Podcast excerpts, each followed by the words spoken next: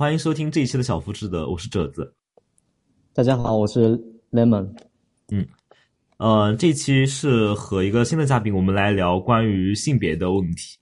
呃，那么呃，Lemon 要不要稍微简单的介绍一下自己？嗯，还是你觉得要 隐藏一下你的隐私？当然，你可以按照你自己的尺度来好了。嗯，呃，我我觉得我没有什么好介绍的，我在互联网上就是一个小透明，而且我也不不想太卷入这个。这个场这个场域里面卷入太多，因为会限制我很多以后怎么讲话的这这些。嗯嗯。好，反正就是一个嗯，就是即将要这个研，就是做性别研究的一个研究生，可以这样介绍吗？嗯。啊，可以可以可以，好。啊，那所以呃，我们今天可能这个话题会跨度会比较大，但是主要还是围绕这个性别、性别身份认同，包括身体啊、欲望啊，呃。包括甚至我们后面还会谈到一部分性产业的问题啊，呃，当然这个性产业这个词，我们首先后面甚至要打上一个问号啊，就是要去讨论这个问题。那么我们先从第一个问题开始聊吧，就是关于性别身份认同。因为当我们谈论性别的时候，首先你要说什么是性别，对不对？当我们谈论呃男性、女性或者关于男性、女性相关的叙事，或者关于什么呃性少数运动啊，包括所谓的性少数这个词，我们都得打上一个问号，就是关于。性别的及其相关的周围的一圈话语的时候，我们首先要问的第一个问题就是什么是性别，以及我们关于性别的感知认同这个东西是怎么形成的。呃呃，雷蒙可以先结合自己的经历或者相关你呃关注关心的这些理论或者案例来谈一谈你对于性别身份认同的理解。很好，就是嗯，因为我们聊聊第一个话题是性别身份认同嘛，这其实我觉得这。你可以把它当做一个词看，性别身份认同，但其实你也可以把它拆开，性别身份认同它其实是三个词。嗯，就当我们谈论性别的时候，我们到底在谈论什么？我们是在谈论 gender，还是谈论 sex？就是那个生理性别的性。但是我觉得那个生理性别的性没有什么好谈的，因为它就是一个，嗯，用巴特勒的话来说，它就是一个偶然性的一个指认，就是你根据那个。解剖学意义上的带把不带把，你把这个指认成男性或者指认成女性。那巴特勒他说就说那个生理性别，其实它也是社会性别，它是呃被语言指被语言被符号给指认了的。你那你为什么不把那个带把的叫做女性，你把那个嗯不带把的叫做男性呢？那其实就是这个划分，它就是一个很偶然的、很偶然的一个东西。而且巴特勒还说到，你大可以说用别的东西来指认，比如说这个。呃，比如说是鹰钩鼻还是扁平鼻，你可以说鹰钩鼻叫什么男性、女性，而且男女这个东西本身就是一系列的社会规范范畴了。就是男女它不是一个无辜的一个医学范畴，它不是一个简单的所谓的无辜的医学范畴。对的，就是你你你的那个腺体，比如说你那个腺体的差别，你那个荷尔蒙的差别，你的那个呃外生殖器的那个差别，你的肌肉组织的差别，这些差别它确实是存在。它如何发生意义？就是那个因为所以的这个句式，就是因为 A 所以 B。你那个所以后面的东西，它其实已经是一个文化阐释的东西了。就是你那个因果联系是怎么发生的？它其实不是那么顺畅，不是那么丝滑的。你要反，要你要就是我们要反思的是那个所以，它是怎么发生的？嗯。然后就是呃，我继续谈这个就是性别的问题嘛。就是如果我们谈 gender 的话，我们就一般意义上嗯，默认的就是在谈社会性别的所谓性别气质男、性别气质女。但是其实我们反思一下，这个所谓的社会性别，它把这种嗯在生理性别的基础上，它建构了这个社会性别的文化文化建构性。但是这种文化建构性，它已经形成了一种文化图式了。嗯，这种女性气质应该是怎样的？它虽然是被建构的，但是它已经被建构成一种叙事的模式了。女性气质是 A B C，男性气质是什么？也是那种一二三这种之这种之类的这种东西。嗯，那么那么就是台湾那边，他就提出了一个嗯，在这种性别气质这种 gender 的这种嗯范式下，他提出了一个新的一个名词吧。他在性和别之中之间，他插了一个斜杠。嗯，性斜杠别理论，就是他就是要反思。这种就是性别性别气质内部，它是不是一个铁板一块的这个东西？它这个英文翻译呢，就翻译成 gender，然后斜杠 sexuality，就是它就是呃，最先开始它是区分这种呃男性气质、女性气质，下面它根据那个性欲特质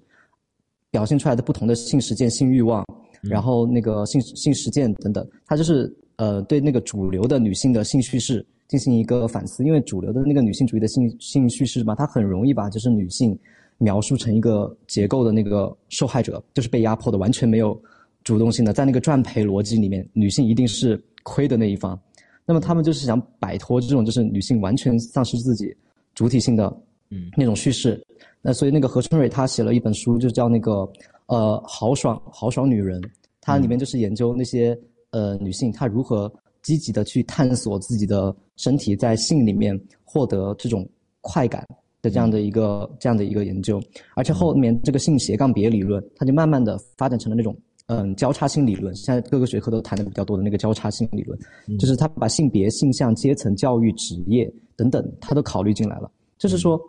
那个性别不是铁板一块，它内部就是有很多差异的，不应该是那种二分的性别，应该是那种逾越二元二元这个框架的性别。但是它并不是那种什么 LGBTQ，然后后面乱七八糟的那种性别的分类学，而是应该像巴特勒说的说的那样，就是否认那个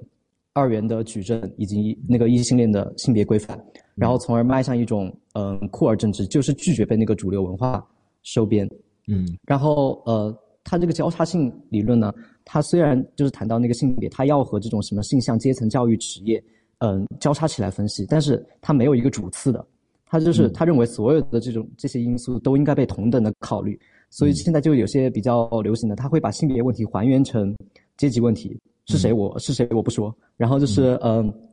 他我我我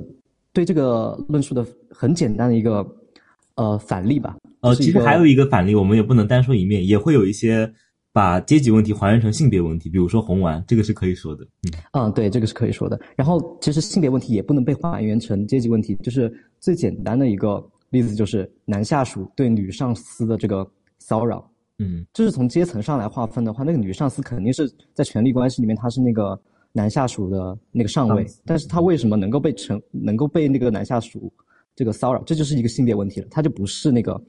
呃单纯的一个阶级问题了。所以就是所有的这些变量，它都是同等重要的，你不能说哪一个比哪一个更重要，或者说你觉得哪个更重要，你就否认掉其他的这些呃变量，它应该被考虑，它应该都被考虑进来。嗯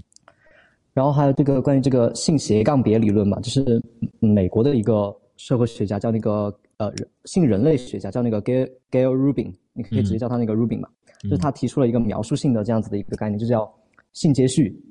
嗯。就是他这个理论呢，呃，这个描述性的概念呢，他就是认为社会呢，它其实是通过性向，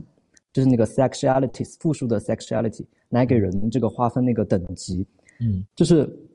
就是他那个处于这个矩阵，呃，或者说这个等级序列最顶端的就是异性恋的婚婚内的以生殖为目的的性，嗯。它是在这个性阶序里面，它处于一个最顶端的位置，它最具有合法性。嗯。然后往下排就是什么异性恋的婚内的不以生殖为目的的，或者说异性恋的婚外的不以呃以生殖为目的的这种这种性，我们就可以看到这个异性恋它这个文化，然后婚内它的这个社会制度、这种家庭制度，还有以生殖为目的这种人口学、优生学的这种政治目的，它全部都介入进来了。所以说性不是一个很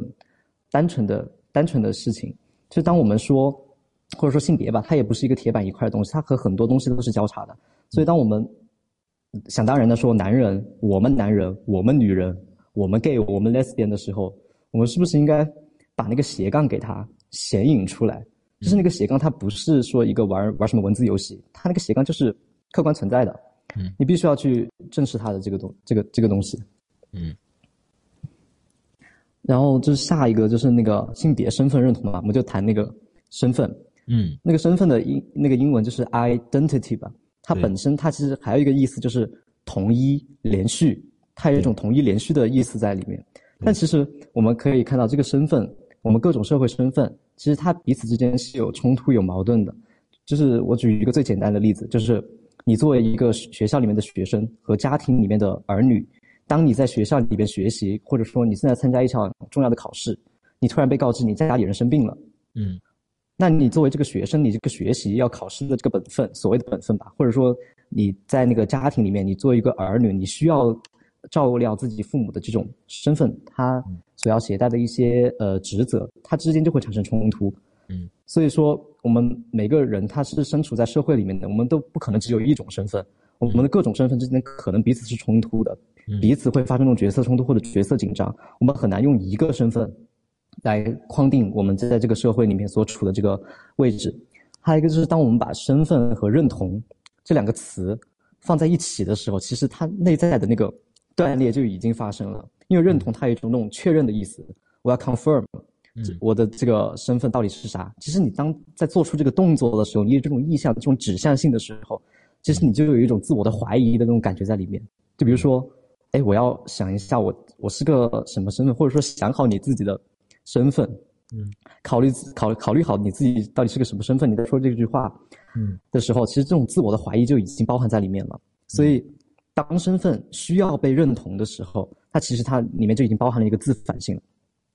但是我在这里并不是说那个身份它不重要，就是说我们，但是我们要反思，就是当我们用一种单一的身份来框定自己的时候，身份那个身份和那个所谓的自我之间，它永远是有一个。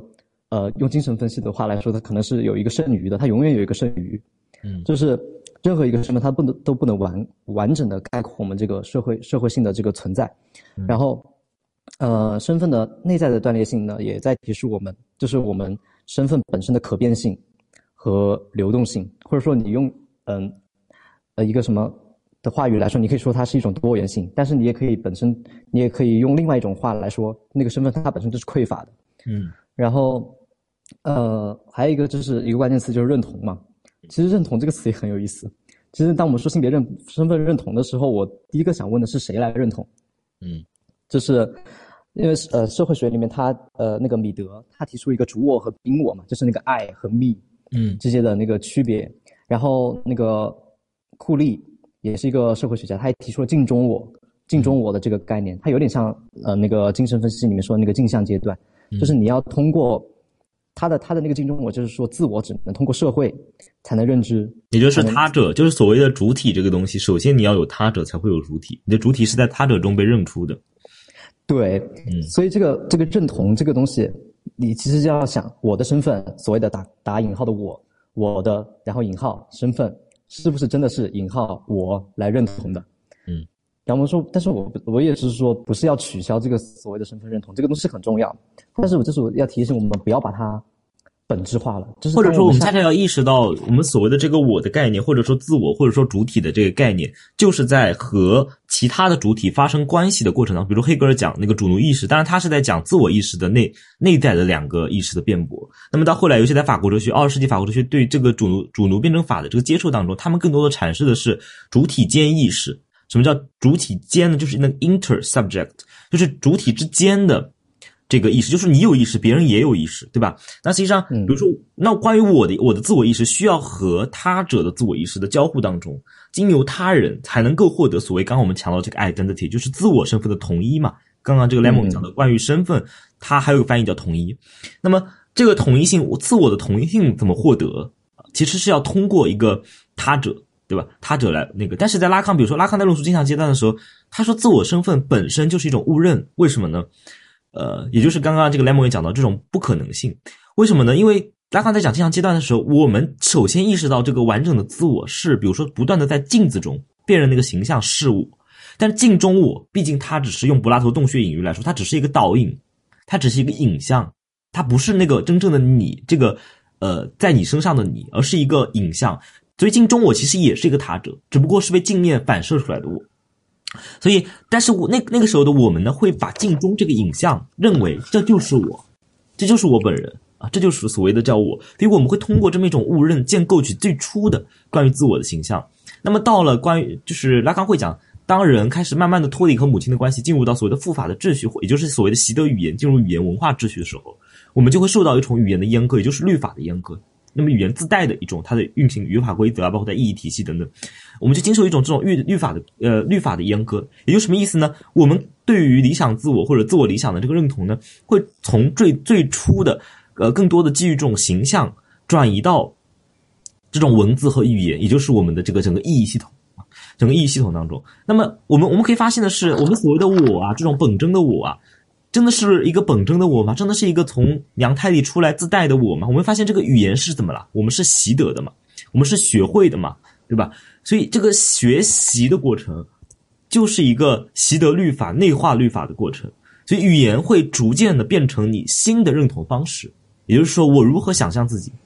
啊、我如何呃认定这个，或者说是完成我的身份认同？我要在语言中，我要在这个意义系统当中，我要在这个社会文化结构当中。比如说，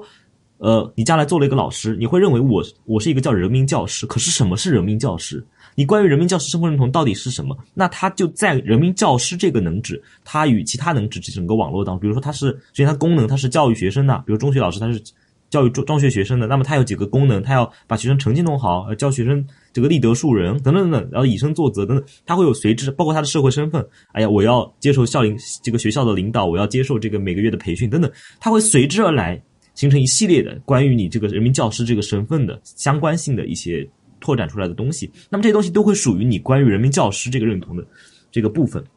所以，我们我们可以发现，不管是那个镜像中的误认，还是在象征系统中的这个认同，实际上这个我真的是我吗？就像刚才莱说的，这个我们得问一下，这个我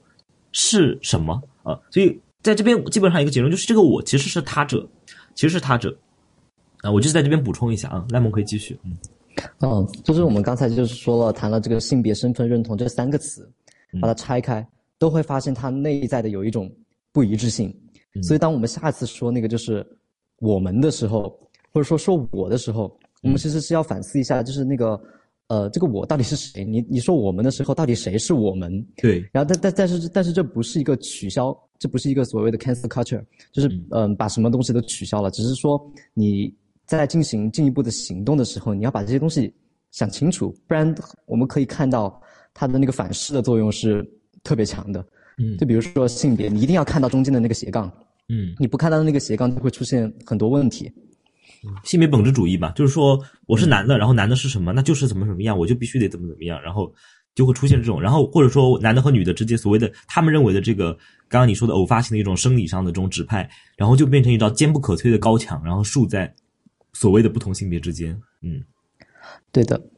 就是说我们看看那个呃性别、身份认同三个东西，它就是内在是有张力的。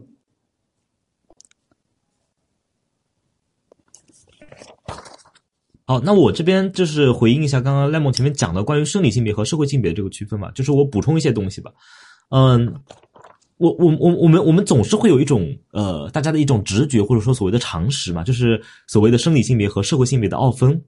啊、就是我们会认为生理性别是一种所谓的生物性，是一种客观的自然事实，是一种科所谓的加引号科学事实啊。然后它不受到什么语言结构的话语的影响，它就是在那儿的，所谓的啊所谓的什么自在存在，它就在那儿。然后社会性别呢啊，我很多人现在其实大部分人都会承认，它是在这个语言文化中被建构起来的，然后在人的成长经历中被塑造起来、习得的。但是真的有这么一个截然的二分吗？我们有没有想过，所谓我们的生理性别，其实刚刚 Lemon 也提到了，它只不过是一个这个解剖学上的指认，就是你有这么一个东西，和另外一个人他有那么一个东西，一个器官，他们两个这个器官长得不一样。然后他又找到了某种这个器官之间相似性，就这么一群人都有这么一个东西，那么一群人都有那么一个东西，然后就把他们区分为了二元性别。但是我们首先，我们就从解剖学上来先反驳这样一个观点，就是其实大家可以去查数据啊，当时我具体数据忘了，呃，我之前在视频中讲过，就是在北美那边，他们有做过一个统计，就是一个人生出来，他的解剖生理学、解剖学意义上，他不是单一性别的人的比例，好像达到了六百分之一还是六千分之一，我忘记了。呃，反正大概就是说，其实人群中有，就是比我们想象多的人，他解剖出来，他就不是这种二元性别，就是它不是只有一根菲勒斯或者只有一个对吧阴道，嗯或者子宫等等，它是它比如说它同时拥有这两个，或者说它两个都没有，它长了一个很奇怪的一种独特的这种生殖系统，这样的在解剖学意义上的人都是有，那我们如何定义他们？难道直接认为是非人吗？对吧？如果说将性别二元划分男或者女，然后对应菲勒斯或者阴道，那这样来说的话，如果解剖学一个人生出来，他解剖学意义上是这样一个非二元的这种这种生长的器官的话，那你如何定义它？直接将它开除人籍吗？对吧？所以这里面就会形成一个问题，也就是说，我们就算在解剖学意义上，也并不是二元的。好，那我们第二，我们回到说所谓的科学话语指派的什么雄性荷尔蒙啊、激素啊这些东西，它就是所谓的叫超然于人的主观性之外的事实吗？啊，我们都知道，在康德的认识论当中，就是我我们要认识世界，人必须是经由所谓的知性范畴，才能够和所谓的你所谓的物吧。但是其实到后面观念论到黑格尔那边，其实那个物也被消弭掉了。就是这个，你才能和所谓的这个对象建立起关系。就是我如何认知它，取决于人的那种先天范畴，对吧？或者说人的知性对于这些感性经验材料的组织能力啊。那么到胡塞尔那边，他会更激进的说，甚至都不是一个知性范畴，而是直观，就是人就是在人的意识结构中都会去自动的或者说被动综合这些东西，去构造这些东西。也就是说，任何的知识都不可能超脱于人的主体性啊，甚至我们说的更激进一点，任何的知识都不可能超脱于人的意识的主观性。所以说，我们这些科学话语的生产，都必然是科学家们基于对于他们经验的处理，啊，所谓的利用人类的知性范畴总结出来的一些观点。而这些人类的知性范畴，已然的已然是语言的，已然是文化的，对吧？你如何解读荷尔蒙？比如说，你看到一些这这个所谓的量。就是一些人体体液的量的变化，那么你如何命名这些体液，对吧？比如说雄性激素、雌性激素，雄和雌这两个词都已然带有了文化化，你为何命名此种激素叫雄性激素，那种激素叫雌性激素？这种二元对立的范畴关系已然产生了意义和的划分，对吧？那么等等，我我的意思想说，科学话语本身，它所谓的事实就是被这个话语本身生产出来的事实。那么在生产这个事实过程中，你必然要使用人类语言。要必然要使用人类意识的对经验材料的构造，所以它必然经由人类认识能力的中继，而人类认识能力就是在文化中建立起来。呃，然后就是这这这一点，就是那个巴特勒他就直接说了，就是生理性别是被建构为自然的。其实生理性别它本质上就是一种社会性别，对，因为你当对那个腺体什么荷尔蒙那些进行阐释的时候，它已经是一个文化介入的过程了。就那个因为所以那个所以那个部分，它它永远是一种文化的阐释。对所以我们这里面就会发现一个特别吊诡的东西，就是我们认为生理性别是前话语的、前文化的，但是我们这种对于生理性别是前文化的的这种认识本身已然是文化的。就是我们为什么会认为生理性别是前文化的？这个东西本身，这个这么一种认识本身已然是一种建构了。就是所以说是呃，生理性别本身就是在话语中被建构为前话语的。呃，也就是说。你认为它是前话语的这个东西本身已然是被建构的了啊。那么我们反过来讲，这种基于这种性别的建构性，也就是说，我们的生理性别、社会性别其实可以不分，或者说用刚刚 Lemon 的这种区分，就是性杠别。我们不是把它呃先划分一个生理的区域，再划分一个社会的区域，哎，再划分一个什么什么样的区域，传统的区域啊，什么后现代的区，不是这样划分，而是这个东西本身就是一个复杂的交叉性的场域。所以这个时候，我们其实恰恰要来问。所谓的女性，所谓的男性啊，所谓的性别的矛盾，所谓的性别的合作，所谓的真的是追问所谓的性别，它到底是一个什么样的产物？那么关于，那么进而追问我们关于性别身份的认同，以及这种关于性别身份的统一的认知，比如说女性就是一一个铁板一块的内部毫无差异的这样的这种认知，到底是从哪里来的？或者说这样的认知是否是可靠的啊？呃，那么。但也有这个在思想史上有很多哲学家对这个问题进行讨论的，比如说这个女性主义精神分析学家伊利格瑞，他就说女性这个话语或者说这个身份本身就是男性话语的一个他者，也就是说，女性这个范畴是男性生产出来用来回溯性生产自身的东西。什么意思？就是女人这个话语永远存在于男人的谈论当中。这个我们应该有生活经验，大家都会 特别有接触吧？就是永远都是男人在谈论女人，很少女女人谈论女人是不不多的。永远是男人在谈论女，而且男人总会生产关于女人的叙事。呃，大家如果看 B 站会知道那个什么，有一个这个讲古诗词的老师叫骆玉明，他就讲过一个这个关于古代的那种叫哎那个叫什么诗，才子佳人的那种诗，对吧？或者这种呃对吧？风流就是这么讲那种你或者或者说女人对男人的这种忠贞啊、思夫啊这种东西，这种诗歌。然后骆老师，因为他是专门研究古典文学，他就发现他做了一些统计和研究，他就发现这些以女人的口吻去写表达对丈夫的忠贞，以及表达如何做一个女人，表达女性思想情感背后的这个诗人都是男性，就是也就是说什么，有大量的男性的诗人在假装以女人的口吻来阐述女人的情感，那么这样一种东西就会生产出关于女人的叙事，那么很多女人她读了这样的诗之后，她就会认同。这样对于女性身份以及女性情感表达、女性思想的一种认同，那她很可能真的就会这么想了，这么做了。所以说，对啊啊，我这里补充一下，就是那个呃，关于男性诗人，就是用女性的口吻来讲来讲故事，的这件事情，它是这个这个这个传统是从屈原那儿开始的。因为戴戴锦华戴锦华讲过，就是他说那个屈原他经常把自己自比成香草美人，嗯，然后他其实他其实并不是想要说，就是他和女性有什么感同身受的地方，他只是他体他体会到了那种在权力关系中，他和君王之间他的那个处境，他就是一个女人的处境。所以说戴锦华像呃之前他说的那个那个演讲的那个标题就叫“女性是一种处境”嘛。嗯，所以说你说这些呃这些以女性诗女性的口吻来写诗的这些男性，他们嗯并不能体认就是那种女性的身体上的那种呃独特的那种经验，他们自比女人，他们只是想他们只是想要说明他自己的那个在权力关系中的处境，他和女性在性别关系中的处境，他是他是一样的。嗯，然后还有就是包括我们不仅是看古典诗词嘛，我们看现在的很多流行文化，比如说一些流行歌。它的那个词作，词作它也是它也是男性，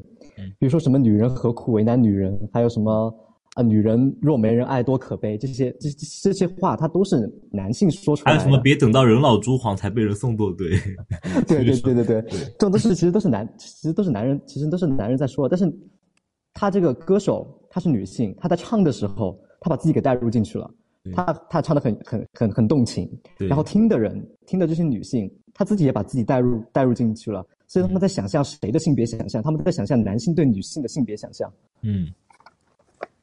对，所以这里面其实我们已经看到女性身份的生产性啊，我这边得出一个基，就是从伊利格瑞这里我得出一个结论，就是女性身份是被男性话语生产的，这是一个观点。那我们呃大家都比较清呃比较了解的就是关于波伏娃对于女性的这个呃这个思考，就是他说女性是被标记的第二性，而而男性就等于那个普遍性，等于那个主体。比如说，女性是男性，就是或者说所谓的那个普遍主体，所谓的人的例外啊。所以说，呃，在波伏娃看来呢，呃，女这个女女性就是那种就是男性话语排斥的东西，或者说是男性用来呃建构自己的普遍性的一个例外，因为他需要一个他者嘛，一个不是普遍性的东西来确立自己普遍性的位置啊。所以，所以他反而强调有一句很经典的话，说女人不是天生的啊，女人是。这个被建构的或者生成的，所以波伏娃会强调，既然女性是被男性这个标记的第二性，那我们也可以突破这种男性对女性的标记，然后女性自己来形成关于自己的主体性。所以，它某种意义上也被视为这个呃整个存在主义思考的一部分，就是他讲女性你要通过自己的这个行动、思考等等主体的实践来突破这样一种呃男性对于你的第二性的标记。那么。那我们回到这个人类学的这个考察，就是我们会想啊，呃，男人和女人之间的关系，以及这样的早期的这种文化化的对男人和女人的规定性，到底是一个什么样的模经典的模式呢？我们就要回到这个列维斯特劳斯他的这本《亲属关系及其结构》的这个研究当中，他就提出啊，他对一些这个早期的这种就是呃南美洲的一些这个还是这个二十二世纪还仍然在聚居的一些这种早期氏族社会的研究，他又会发现啊。呃，在这些原始社会部落当中呢，呃，女人是被两个父系家族之间当做礼物给出的。我们知道，这个人类学它可能是受到了这个莫斯的影响啊，就有一本很重要、很著名的人类学的研究叫《礼物》，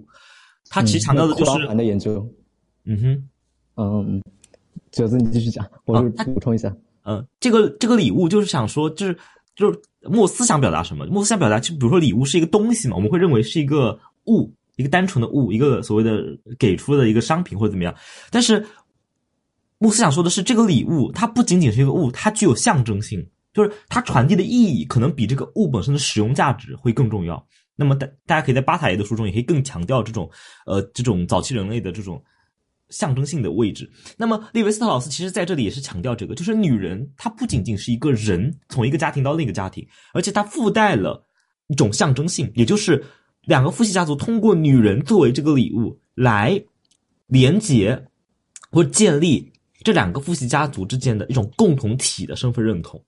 那么我们会发现啊，呃，比如说像在我们现在仍然遗留的文化当中，其实在西方也是，呃，西方部分国家可能有些国家已经不这样了。比如说女性。嫁给一个男性之后，首先这个“嫁”字，我们都觉得已然是“嫁”是出去嘛，嫁出去。你可能嫁到男方家里，女性是那个被移动的东西，实际上礼物是被给出嘛。我们先不谈论这个“嫁”，那我们就说这个现在呢，我们肉眼可见的，就是很多女性嫁给一个男性之后，她的名还是姓啊，要改成那个男性的，对吧？然后，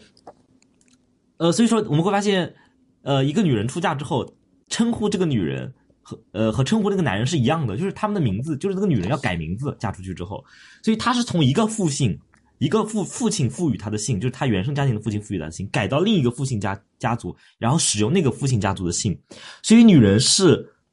她的名是不断的被父姓家族命名的名，但这个名本身都不属于她，所以呃。他其实他既是被这个能指指派，这个父姓指派，又被这个能指排除，又被这个能指排除。嗯，因为我们可以看到，嗯，啊你说，嗯，那么你补充就是关于葛葛子刚啊折子刚才讲的那个，就是呃，我有我有一点点那个补充，就是不仅是呃西方，就是古代是这样子的，嗯或者说近现代是这样子的，其实就是在我们今天这种现象仍然存在。就是我忘了是那个社会学家叫什么名字，他这就是对河北嗯河北的一个农村，他的一个考察，考察就是他们这个女性出嫁了以后，她的在这个家庭内部，她的这个身份的这个转换嗯。她在就是没有出嫁之前，她的称呼是被叫做谁谁谁的女儿，谁谁谁的女儿。然后就她出嫁了以后，到了那个家庭以后，她被叫做谁谁谁的妻子。嗯然后当她生出了孩子以后，她被叫做谁谁谁的娘。嗯就是说，女性她永远都是被这个结构内部的一些身份所框定了她，呃结构的这个原来的她那个位置框定了她的那个身份，她自己是没有主体性而言的。你不能说我是我我叫什么，我自己呃给自己命一个名，他是他他的这个位置其实已经是被给定了的。他其实要不断的被不同的男性所定义，就是说你原来是谁的女儿，你现在是谁的妻子，你后来又是谁的母亲，他永远要经由他者或者说尤其特别是男性的这种中介，来给予自己一个身份的这种嗯位置。对，所以说你其实可以观察我们周围的那个，就是，呃，现现在周围周围身边的对于这种女性的称呼，比如说我经常就是呃跟我爸他们出去呃吃吃饭的时候，都会叫谁谁谁谁谁谁的妻子，谁谁谁的爱人，嗯她就是那个女性没有名字，嗯就是就是这个命名权，其实也可能体体现出这种权力关系的不对等。嗯，好，那我继续啊。那么呃，其实刚刚刚刚这个 lemon 这个例子，正好我顺着这个例子讲的，也是我接下来要讲的东西。就是拉康他就在区分了，就是男性和女性在所谓他早期结构主义那个画风当中，他们不同的位置。就是他认为啊，呃，女性是作为养具，就是 being，呃，b e i n g 作为养具而存在的，而男性是拥有养具的人嘛，我们实际上就是他拥有养具 having。但是，呃，我们先从女性这个逻辑来讲，女性作为阳具，她就要成为客体，也就是因为所有人都欲望阳具嘛，所以说男性，也就是他要成为男性欲望的他者，并且他要再现或者反映那个欲望，呃，就是那个男性的欲望，就是说女性她什么是女性，或者女性如何表现自己，如何塑造自己，她是要去再现或者反映男性欲望的，就是她永远要去成为别人的欲望客体。以及成为谁的欲望客体呢？是男性欲望的客体。然后，呃，所以这里面他拉康就讲女性的这个主体性，或者说所谓的这个议政主体，他会认为女性偏议政主体会比较多。这议政主体就始终是一个围绕着男性欲望打转的一个一个歇斯底里的状态，所以他很难，就像刚刚赖梦讲的，他很难拥有在这样父权社会里，他很难拥有一个自己的名字加引号的名字和主体性，自己的律法。所以，他反过来只是反过来去体现男性的一种自我阐发。那么，男性呢？男性处于一个什么样的位置？他说拥有阳具，但是男性又不能够通过自己的阳具，所谓的这个实体的阳具获得满足，因为他是被象征界阉割了嘛，就是被那个父亲阉割了嘛，所以他要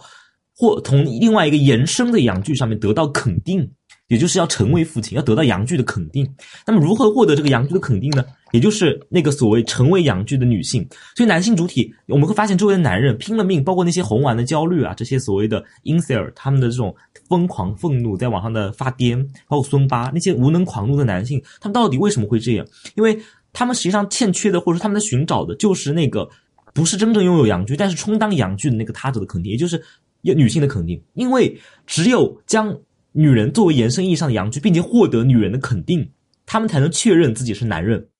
所以说，反过来，反倒是女人作为阳具，才能够确保男性主体位置的稳定性，才能够变成，才能够就是变成男人用来确认自己的一个他者啊。所以说，我所以说这个拉康指出，女人她素来是有一种加引号的伪装性的，就是女人是什么？女人就是成为男人所不是，然后男人干嘛？男人就确认其所是。男人通过女人成为男人所不是来确认其所是，所以我们会发现这里面是个非常像这个索绪尔讲语能语言的能指和所指的关系，就是呃对，就是说呃一个一个符号怎么会有意义？它不是因为这个符号和那个指代的概念之间到底有什么必然的连接，而是这个符号在整个符号网络中和其他的能指之间的关系和其他符号之间的关系，所以所以它背后没有什么本质上的规定性，它只是一个语言游戏。所以说，就像。女人如何认同她在文化中的女人的位置？因为她要拼命的扮演男人所不是，男人阳刚，我就不，我就我就要阴柔；男人怎么怎么样，我就怎么我就反着来。那男人怎么办？男人就通过这样女人表演出来的、伪装出来的一种状态来确认他自己。所以，如果我们发现这个游戏之后，我们发现其实双方都在玩一个不存在的游戏，就是因为没有女人的本质规定性，没有男人的本质规定。其实女人在看男人是什么，然后我变成不是他的样子；男人在看女人扮演出来、伪装出来那个样子，来确认我是什么样子。所以我们会发现，只要一方不玩这个游戏，另一方就玩不下去。那么，呃，所以其实这里面我们看到这样一种呃性别游戏它的不稳定性，也就是赖蒙讲的，其实我们这个性别身份总是处在不稳定中。也就是比如说，我们能看到很多的症状嘛。就像红娃、因 r 尔啊这样极端男权的这种组织，他们为何会如此的癫狂、暴力、语言暴力等等，然后发表一些我们都觉得非常反科、反这种我们常规认识的这么一些言论等等，他们实际上就处于这种拥有阳具但无法获得作为阳具的女人肯定的这个位置上，对吧？然后很多我们能看到在家庭中歇斯底里的女性，总是大喊大叫或者怎么样的女性，她们其实也是受害于这样一种性别游戏，就是她永远在猜男人的欲望，她永远在猜我如何才能成为你欲望的客体。你到底要什么？要我怎么做才能满意？我们应该经常听到自己的母亲或者阿姨是什么的，呃，这个婆婆或者怎么喊？你到底要我怎么对他们对这个男人说？你们到底要我怎么做才满意？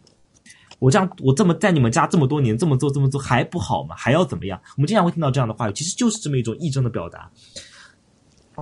嗯，那那这我补充一个巴特勒的那个观点，就是他提出的那个忧郁的异性恋。这个观点就是他认为，就是那个刚才褶子说了，就是那个男性是因为爱女性，他需要通过一个女性来就是确认自己的这个男性的身份。但其实巴特勒他他认为男性，他认为那个男性其实他也是通过最终也是通过男性来确认他自己的那个性别身份的。就是他说巴特勒就说同性竞技其实他要更先于那个乱伦竞技，就是精神分析他强调那个俄狄浦斯情节嘛，他认为这是一个原初的禁忌，就是你。呃，男性不能对自己的母亲，然后女性不能对自己的父亲，这种象征意义上的，呃，产生这种嗯欲望，他被禁止的是一个欲望的对象，就是他用这个白话表述出来，就是我失去了我的爱人，然后他就会进行一个哀悼的那个工作。当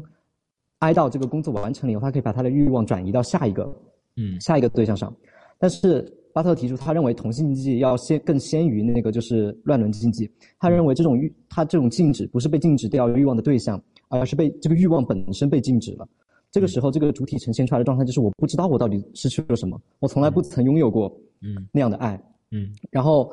就把这种忧郁的情节纳入到了自身的这个统一性之中，然后沉积在身体之下，然后表象化出来，就成为了现在的性别。所以这个用白话来讲，就是男性不是因为爱女性而成为男性，而是因为不能爱男性而成为男性。嗯嗯，就直接成为了他所欲望的对象。我成为我欲望的对象本身，这样一个逻辑。对，呃，那么我我我这这边呢，再来讲，就是讲另外一个谱系，因为我们刚刚谈了很多精神分析，我们转到另外一个谱系，就是尼采和福柯的这个谱系。呃，就是尼采在道德的谱系当中，他呃，在我们今天这个性别议题上，他其实提出了一个非常有洞见的东西，就是呃，他有概念叫符号链，也就是呃一套叙事，或者说某个关于身份的认同，或者某一个关于呃历史的理解。关于道德的理解，关于伦理的理解，实际上它都是作为就是对把整个偶发的历史串出一条必然性的线才能够产生的，也就是我们所谓的伦理规则、伦理道德，它它必须是从整个杂乱无章的历史当中抽出，或者说你自己回溯出一条一条线路，但就是你自己串出一条线，必然会有很多要素被排除出去嘛。那么剩下这条连贯的线路，你生产出一套叙事，然后将其称作为必然性。所以，其实性别叙事在此也是如此。所以，福柯就就着尼采的这么一个传统，就是对性别做出了这些这些主要的一些一些规定性阐述。他说，我们所谓的这种我们刚刚所谓男性、女性，然后男性、女性身份认同固定性或者之类的这种我们传统的这种性别认知，福柯认为啊，这种所谓的性别的单一性建构呢，就是服务于社会对性欲的管理和控制。就像刚刚 Lemon 讲的，我们的异性恋的这种作为常态的这么一种方式，以及异性恋随之带来的，包括那个性接续里面的啊，就是说什么什么叫最高级的性、最正常的性，就是呃婚内性行为，然后生育，对吧？等等等繁殖异性异性恋异性恋中的婚内性行为，对，而且必须要以生育为目的，这就是最高等级的性。然后这个就非常呼应了福柯这样一也一一一条论述，就说性别的单一性是服务于社会对性欲的管理和控制，就是社会为什么要制造这种呃异性恋矩阵，以及为什么要生产关于这种性的接续的话语，就是什么样的性是更道德的，什么样的性是更好的、更良好的、更健康的等等。为什么要生产这样的话语？它其实就是服务于这种，比如说人口的再生产，对吧？比如说私有制家庭的复制，等等等等。那么我们拿中国，呃，有人说，哎，你不要只讲资本主义社会，那你往前倒倒还是这样吗？当然是。我们拿中国的封建社会来讲，我们知道封建是地主土地所有制，对吧？然后以及它背后，我们在中国是宗法制，大家知道宗法制吗？大宗分封小宗，大宗小宗，大宗小宗，这样无限分封下去，财产是这样继承的、传传代的。哪怕你是一个小小的这个小地主，县里小地主，你都可以将你的土地传给你下一代，并且是嫡长嫡长子继承嘛，有这么一个血缘接续。那么这样的一种血缘接续结构，其实也有利于什么？有利于不这些固定的这个大家氏族对于土地的控制权，对于财产的控制权，对于人口的控制权。所以，为什么我们古代的大家氏族要要三妻四妾，对吧？我们很多人说古代哎怎么三妻四妾，现在不三妻四妾，又是怎么说法呢？为什么我们的封建时代要三妻四妾，而且妻妾都要去争风吃醋，去生更多的小孩儿因为这样的大宗分封小宗的方法，才能够通过把庄土地。代代世代分封，然后世代传承，然后去保证是我这个家族在控制着这个土地，这个土地一直能在我这个家族的手中。那么对于皇权来说，我们知道有中国政治史的一些这个，它又有另外一种考量，就是我要削弱，就是非继承皇位的这个其他的藩王的权利，也就是我要把这个土地越分越小，这是另外一种考量。也就是我们都能在这种制度史的实践当中找到这样一种关于不同时代性别的叙事。以及它和整个社、整个这个呃管理者对于社会的这个管理和控制之间到底是什么样的关系？好，我们看第二条。不过说，这样一种性别单一性，它还掩盖了不同的、不相联系的其他的一些性功能，但是将它们统一一致起来。就像 Lemon 前面讲的，这种性和别之间的这种接续性、交叉性、这种复杂性，在这样一种性别单一性中，它只留有了一种规范，以及其他的叫非规范、被排斥的边缘的东西。呃，那么它就会它就会这样通过一种统一，就是我把这些东西串成一个统一一致的身份。那这样的话，就会有其他东西相应的东西被排斥出去。所以说，它是掩盖了那些被排斥的东西，它作为一种正统的可能，因为它已经被在这样的一种统一当中排斥为非 A 的东西。好，第三，他会在话语中以原因的姿态呈现，什么意思？就是他会告诉你，比如说，他告诉你一种俄狄浦斯式的禁忌，就告诉你。呃，你不能和家族里的人发生任何的这个关系，呃，所以你只能够外嫁或者外娶，然后和另一个家族发生连接，那这样才能够保持，比如说，不管是原始氏族社会这种家族父系家族之间的联盟，啊，还是我们现在的这种私有制家庭再生产，还是封建时期这种不同大家族、不同地主家族之间的这个利益连接，等等，我我们想这个昭君出塞就是个非常典型的例子嘛，就是说女性是作为一种。联系或者说甚至确保和平，两个邦联、两个这个王国，他们去建立暂时的友谊的一个象征性的工具。所以说，我们会看到，他告诉你这是原因，那就会变成什么？就是我要认同，因为这是性取向是原因嘛，对吧？然后他告诉你啊，性取向是原因，就是比如说你天生是就是只能喜欢非家族内的人，并且是女性，或者说并并且是男性，就是你的异性等等等这样的东西。作为原因生产，就会让大家就是不断的去认同，因为这就是我的规定性，他会认为这是我的本质，这是我的规定性。但是福克认为性是话语的结果，而不是原因。他经常讲性取向，所以福克其实在他的活着的时候，他特别纠结，因为很多人知道他有一些很多同性的性实践，所以很多记者会问他，呃，你是不是男同志、男同性恋，或者是你愿不愿意承认这些事情？福克很少谈及，甚至会回避这个话题。但是他后来在晚年的时候，在一些这个手稿或者这个讲座当中，他有提到这个问题，就是他不希望所谓的男男同性恋这个东西本身成为一种规范性的话语，他不希望这个东西成为像异性恋一样的一种规范性话语，也不希望这个东西成为一个叫原因的东西，就是不是我因为我是男同，所以我和男性发生性的实践或者关系，而是我的性的实践和呃，我我我看起来就是我被你们识读为和男性发生关系，你们口中男同是因为。我欲望的结果就是我已然产生了对男性的欲望，然后有这样一个实践的结果，然后你们只认我为男同，所以他认为性取向从来只是欲望的一个结果，呈现出来的最后一个结果，然后被命名的而已。它不是先天规定在那，因为你是男同，所以你发生关系；它是因为你发生关系，所以你被别人只认为是男同。对对对，对，所以他他这边想讲，我总结一下，就是他福柯想讲的是什么？就是我们所谓关于性的分析，往往会流于对于性别的分类。忽略了对于性别这个范畴本身的历史性考察，也就是说，刚刚我们也考察了一些历史，就是不同的所谓的男性、女性，他他们怎么发生关系，怎么连接，然后就家庭的这个模式为什么不呃怎么怎么建立的，其实是不同的，一直在变化的。他们特服务于特定时期社会对于性欲的管理和控制，呃，以及和其他的一些管理模式之间的沟通互动，人口学啊，对吧？治理啊，这个经济的传承啊，等等的权利啊，等等这些东西，所以说。所谓的性别化呢，对于福克来说，它意味着臣服于一整套的社会规则，以此生产出一个人的生理性别、社会性别，甚至我们的快感和欲望，啊，因为你如果认同了这种俄狄浦斯原则，或者这种异性恋居正的这种原则，同性禁忌啊，甚至是这种乱伦禁忌啊等等，你的欲望和快感也会因此被结构，你你就会。就是你你你你就只能对某些人产生快感，你就只能对某些被规定在这个正常范畴内的人产生欲望，因为你欲望和快感也是在话语中被搭建起来。待会儿这个问题我们可以在聊身体啊欲望的时候，我们再详细聊。我这边就呃就总结到这儿。嗯，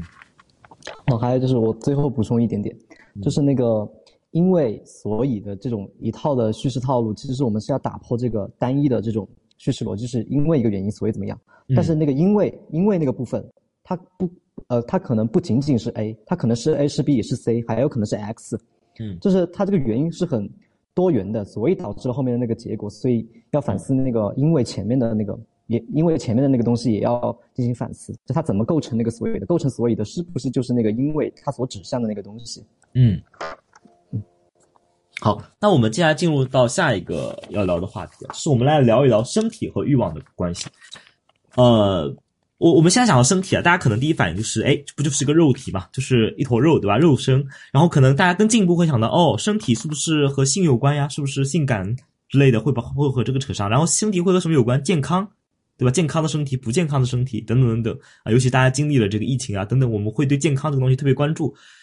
哎，那对于身体和性别之间的关系，我们到底该怎么理解呢？Lemon 可以先谈谈你的这个理解。嗯嗯，就这个部分。我们取的那个，我和褶子取的那个标题叫“性别化的身体”。嗯，那其实“性别化的”这个，这这个词它就很有意思，它把一个动态的过程给呈现出来了，它不是一劳永逸，不是一劳永逸的。就像巴特勒他说的那样，就是性别是不断操演出来的，你反复引证那个律法，然后最后建构了你自己的这个所谓的，呃，所谓的身份，所谓的身体。其实身体也是，身体也是这样子的。嗯，然后我们会一想到身体呢，我们会呃。关注一些解剖学的事实，就比如说什么腺体啊、荷尔蒙啊、外生殖器啊，嗯，这些东西，这些东西大家划分这种不同的种类，然后这些呃器官上的区别所带来的生活经验的这个差异。但是其实，其实这种因为器官而产生生活经验差异的这个叙事逻辑，它内部的叙事其实也是多样的。我们现在就要强调那个就是物质的身体嘛，material body，就是身体的那个物质性，它不是一个抽象的，就是那种身心二元论里面的那个什么呃灵魂的容器，然后什么什么什么之类的。我们要回归那个肉身本身，那个因为肉身带给我们的那种感知经验的差异，然后还强调那个活生生的身体，就是 lived body，就是两性的身体是不同性别故事的承受者和讲述者，就是你的身体本身它已经是一个故事了，你不要就是小看你自己的这个身体上的一些。呃，什么或者说病症啊，或者说一些你自己的一些癖好啊什么的，它其实都是已经在讲述一个故事了。嗯，就是呃，我这这个话题，我想嗯谈的一本书就是那个黄莹莹她写的那个人大的那个黄莹莹她写的一本书叫那个性别。性斜杠别身体与故事社会学，它这里面它把那个呃女女性的身体嘛，它分了一个类，一个做一个类型学的那个分类，就叫分了三种，一个叫做呈现式的身体。什么叫呈现式式的身体呢？就是那种经受社会目光凝视的那种身体，展现自己的曲线啊，然后什么化妆啊这样子的一种呈现式的呈现式身体。它的呃。它这个身体是展示给外人看、展示给社会看的。然后还有一种叫做感受式的身体，它就是呃倾向于自己对自己健不健康的这种内内在的一个感受。然后还有一种身体叫做精神体验式的身体，它就是介于这个就是呈现式的身体和感受式的身体之间的那个。什么叫做精神呈现式的精神体验式的身体？就是我的气色好不好？就这个气色。其实你很难说它到底是一种呈现式的还是一种感受式的，嗯，它其实就是介于两者之间的这样子的一种，这样子的一种东西。那好，在这三种身体范式下面呢，他就考察了就是女性的女性的这种因为身体的差异形成了不同的这种呃生活经验的这种叙事。他讨论的第一个话题呢是这个月经的叙事。我们都知道，因月经这个事情是只有女性才会经历的，男性没有月经这一说，是吧？所以这种生生理结构的差异产生出来的这种生活经验的感受，它是不一样的。然后，其实，在这个内部，它有一些呃叙事上的差异。比如说，我们一谈到月经，第一个想到就是它和可能和生殖相关联。女性到了那个排卵期了，或者说女性第一次出现月经的时候，它就标标志的这个女性性成熟的这个标志。嗯。然后他在这个访谈中呢，发现这种月经叙事内部的它的一一些差异。比如说，最传统的一种叙事就是，这个访谈者他叫那个受访者叫做那个方怡。他说，他描述自己的这个月经的一个经历，就是他月经来的第一天，他痛经了，然后又加上他要出去做家教，然后所以他感觉这个身体特别的疲惫。然后他和母亲打电话之后呢，他被母亲斥责，他不爱惜自己的身体。母亲就告诉他，经期要特别注意这个洗澡，要注意这个衣物的清洁等等问题嘛。然后他自己在经期呢也会感到，就是因为这个月经扯到自己的胃疼。然后这种身这种身体的感受呢，这个方怡他就引申到了自己以后的健康问题，特别是对于一些妇科疾病的这个担心，然后进而又联想到了生育带来的痛苦，以及女性在社会生活上的不易，以及对亲密关系的想象。他就觉得，因为女性有月经这个事情，所以很不容易，他要找一个就是值得依赖的人，值得依赖的伴侣。嗯，然后这是一个非常常见的这个月经的叙事，就是从月经联想到生殖。再联想到亲密关系，但是其实，在方怡他自己的这个叙事的这个过程中，他和媒体呈现出来这种线性的叙事，嗯，他也是有差异的。因为他这个个人在生活化的叙事的时候，他比较琐碎，他不是这个一二三四，他分得特别清楚，他可能是交叉在一起的。所以我突然想到了这一点，然后我就这样子讲了。嗯，但是媒体他在组织你的材料的时候，他会重新把你这个很杂乱的这些经验给你呈现出一套意义来。嗯，然后这种叙事呢，就呃，它是在自己的叙事里面，它也并不是把生把月传统我们认为的月经和生殖相关联，它不是把这个放在第一位，它是把自己的健康放在了第一位。然后月经与卫生的关系，关于这个经血它到底是脏的还是不脏的这样子的一种社会建构，其实他是自己觉得这个东西不脏的，因为他接受过一些呃医学或者说呃这个什么身体卫生这样子的一些教育，他觉得这个血它就是。一种一种什么呢？身体里面的一种体液，它和那种我们受了伤流出来这种血没有什么区别。但是由于在这个文化中这个月经禁忌，他就怕外人觉得它是脏的，觉得这个经血是脏的。然后还有这个月经与女性气质的这个关系，他因为这个呃月经，他感到身体不适了，所以他就感受到自己这个做女人很不容易，然后需要被照顾。你看这一套生理及命运的叙事就是这样子被建构起来的。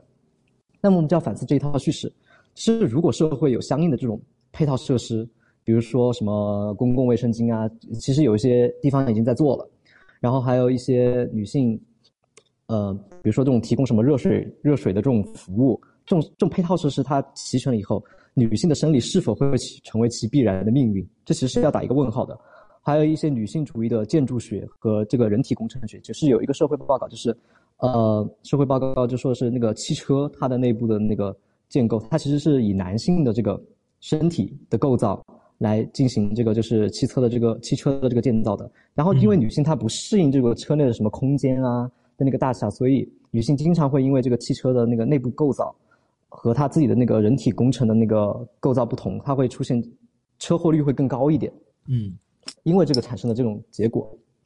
那好，这是这是传统的一套月经叙事，这是由月经联想到生殖，再联想到亲密关系和女性的这种生存不易。那还有另外一种月经叙事，它就更强调这个月经的它的那个积极性。这个受访者叫那个方九，这都是化名，都是化名。他就是他强调那个就是月经对他的日常生活其实没有什么影响。他的月经期间，他也可以吃辣的、喝凉的，甚至可以参加各种体育锻炼，并且他对于这个房事这个事情，他也并在经期内，他也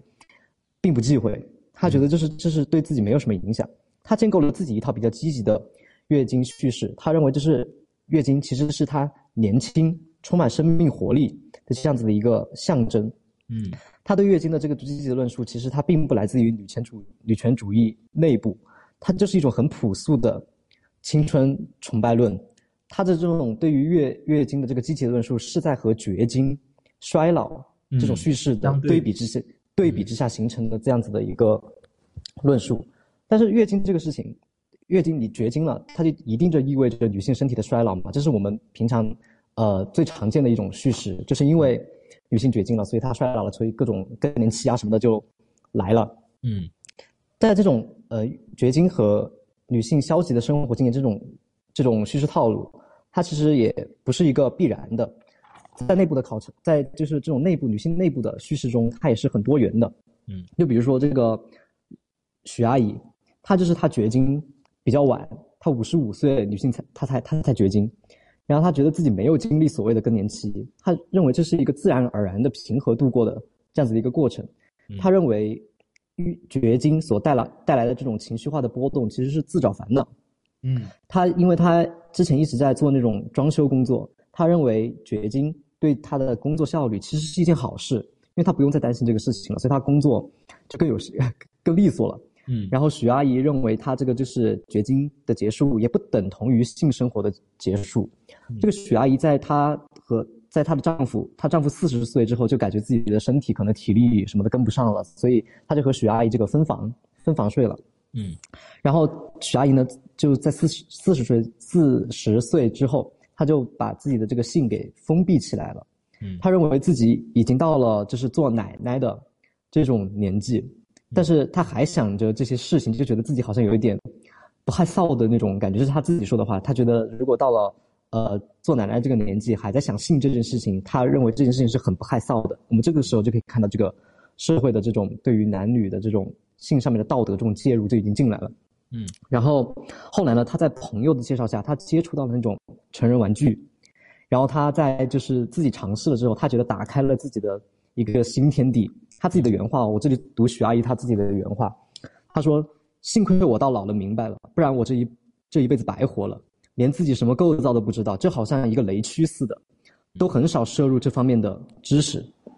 这是许阿姨她的这个月月经绝经的这个叙事，它就和主流的流行的这个绝经的叙事，它形成了一种对比，其实也是女性主体声音的一种反抗。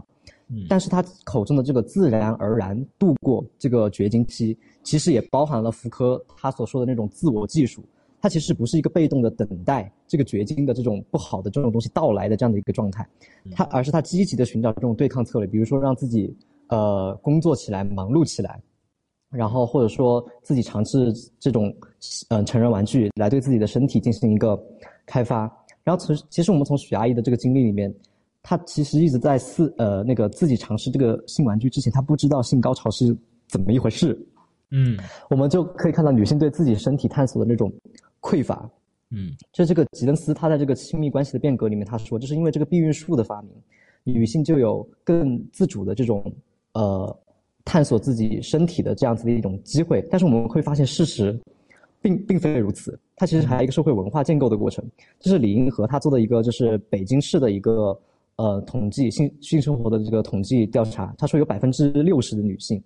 没有体验过性高潮。嗯，然后潘绥铭他自己，呃，一九九零年到二零零四年的这个全国统计，他的统计结果也是差不多。他说，超过一半的女性她不知道性高潮是怎么一回事，或者说她们从来没有在性关系中体会到这个高潮。嗯，然后女性她如何认知自己这种性感的，甚至存在很多，因为我在私下有一些我自己的女性朋友告诉我。很多性高潮就是装的，表演出来的都是。对对，他又要满足那个男性对自己的那种所谓的很厉害的这种男性气质的想象，他会表演那个高潮。然后还有就是这个女性如何识别自己的身体，探索自己这种身体的性感的这这个问题，其实它也是一个迟来的一个镜像阶段。嗯精神分析谈那个镜像阶段嘛，其实女性对自己身体的那个识别，她来的还更晚一些，而且她是对自己，呃，他是在一个男性的凝视下认出了自己性感的那个身体。我们从从一个访谈来看，就这个受访者，他叫那个王思，化名，然后就是他对于自己女性性感身体的认知，最早来自于他们县城里面电视台每天晚上播放的那个港台的三级片。然后王思在那个初二的时候，他接触到了这一类的影片，然后从这个时候开始对自己的身体进行探索。然后后来也有接触到一些外国的小说，比如说《羊脂球》这一类的带有很多情色描写的这样子的小说，并且开始浏览这个色情网站。嗯，然后还有一个受访者叫蒋诗，他也是呃，他是一个就是这个黄莹莹，她做这个女性与身体、女性的身体与性感研究的一个受访者。她在外形和性格上都属于那种敢于谈论性的女性，但是她坦言自己连爱都没有做过，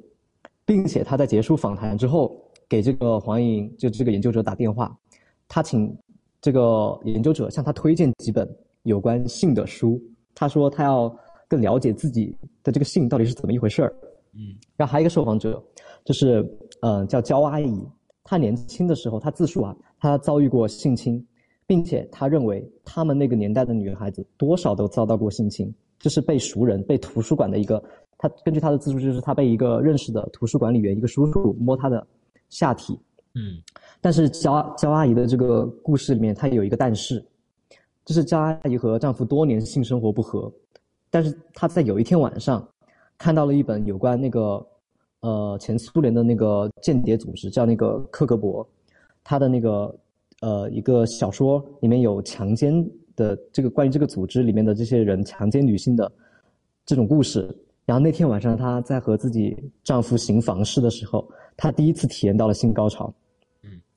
所以说，就是这个其实女性对于自己身体、对于性感的这种认知，她其实最早接触的媒介很多都是嗯色情片，然后还有一些小说。但是其实这些都是在男性凝视下创作的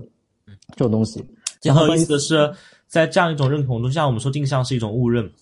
比如说他会在这样一种就是迟来的镜像当中，将强奸塑造为自己的快感模式，所以这个是就是我我我觉得这个东西是值得很 很复杂的去讨论。但是我这边只是点出这一点哦，就是我们的所谓的欲望结构、快感模式，包括你的性癖，它不是说你一生出来自带的，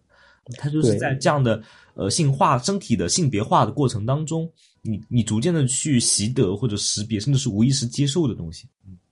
对，就张阿姨的这个例子，她就很有意思。她就是之前就说她呃遭遇过性侵，然后但是她对这种性侵，她在多年以后再次识别到这个性侵故事的时候，她产生了性快感。嗯，这个东西就特别有意思。然后还就是谈一下关于这个呃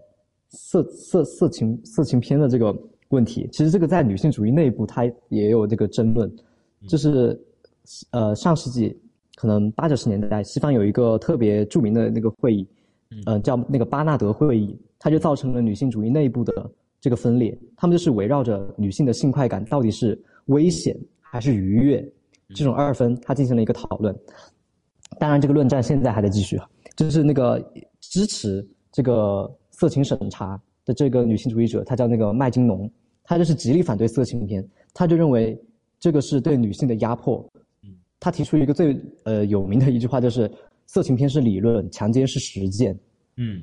但是这个另外一个女性主义者，她叫这个曼斯，她就提出性自主和性解放，呃，是女性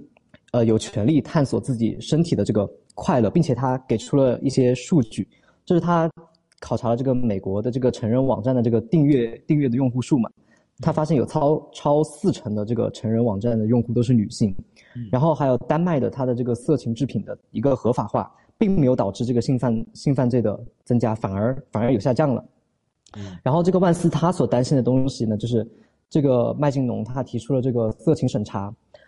他有和右翼合流的这种危险，他担心这个色情审查制度会危害到公民的言论出版自由，比如说他会进一步的延伸到对同性恋的审查。对于你一些学术学术作品的审查，嗯，就他最举一个最有趣的例子就是麦金农，他不是提倡就是对这个色情片进行审查嘛，然后但是他自己写的那个书，就是因为他所倡导的这个话语被列为了禁书，嗯，这是很 很很很有趣的一个例子。然后还有就是在访谈的过这个女性谈性的这个过程中，有两个有两个比较难处理的一个东西，一个是他们不愿意说，其实这个都还比较呃容易容易容易解决。如果你在访谈过程中遇到这种敏感的话题，别人不愿意说，可能是因为别人对你还不够信任。嗯，就是你在长期的建立这种信任关系之后，他其实是愿意跟你讲的。其实更重要的一个更棘手的问题是不知道怎么说，他认为没有什么可说的。就是面对自己身体经验的这种失语，就是在特定的历史时期，他的这个知识型和话语没有被赋予意义，就是他这个经验在这个他那个年代的知识型里面，在那个话主流话语里面，他没有被赋予意义，就是你一个东西是不重要的，所以他不知道自己该怎么讲这个事情，他有这个经验，但他不知道怎么讲出来。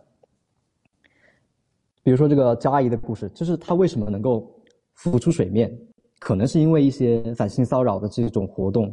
的发展，他接受到了哦，原来这个东西是可以讲的，可以这样讲的，所以他才能呃讲出来，就体现了这个 storytelling 的这个多多样性。嗯，还有一些呃一些性故事，它其实是很多元的，比如说呃性侵与高潮，刚才谈到那个话题，还有就是虐恋虐恋关系中这种痛苦与快感，还有性性性服务中这种性工作者他自身的这个快感。它其实都是一种多元话语的生产，不是说一个单一的叙事，就是女性一定是被压迫的，这个虐恋中就一定是那种身体暴力的关系，就没有这种快感快感的产生。这种多元多元的故事，如果一旦被禁止，形成一种单一的主流的这种叙事套路，叙事套路以后，它就有一种呃本质化的这个风险，它会把其他不符合这一套叙事套路的东西都被斥责为，就是你这个是假的，我这个才是真的，但其实那些也是真的。所以就提醒我们要回归那个语境，以及在这个女性主义或者说反性骚扰这整个运动当中，一个伦理问题，就是我们是否可以为了某项运动目的达成而禁止那些杂音的产生，以及这些杂音它自身的这个重要性。其实这些杂音它本身就是主流叙事它的一个断裂的地方，它是另一种真实。然后，嗯，还有继续想聊的一个女性身体的一个问题，就是这个乳腺乳腺癌的这个故事。我们都知道，这个乳房这个器官，它被赋予了很多的意义。但是，如果你从解剖学上，或者说从生物学上来讲，它除了哺乳之外，它没有什么别的，没有什么别的功能了。但是，它被赋予了很多社会意义，比如说乳房与女性气质，乳乳房与女性的身份认同，或者说乳房与女性的社会生存，以及。还有一些其他的一些东西，其实乳房乳房这个东西，它就凸显了这种女性的呈现式的身体，嗯，就是各种社会目光都聚焦在你的这个曲线上被凝视。然后乳腺癌这个病，它的这个特点就是，它就是突出了这个一下子就把这个女性的身体性这个性别化的身体这个议题给凸显出来了。在女性确诊到治疗，最后切除，然后最后再重新融入社会的这个乳腺癌的这个治疗过程中，它其实每个阶段女性都有。对自己身体不同的认知，比如说在确诊的时候，很多女性都会说，感觉自己天都要塌了。她担心这个乳腺癌的治疗会对她的声音，呃，对她的那个婚姻生活以及她的亲密关系产生影响。然后在治疗的这个过过程中，前期的化疗阶段，女性会开始掉头发。但其实头发这个东西也是女性的一个所谓的第二性征吧，它对于女性的这个意义，它其实是比男性要更多的。在开始掉发的时候，很多女性就会说，感觉自己不像个女人了，然后会选择戴假发，来来来，就是重重建自己的这个女性气质。然后当自己的乳房在这个治疗过程中被切除了之后，很多女性，她对自己的描述是感觉自己像个怪物。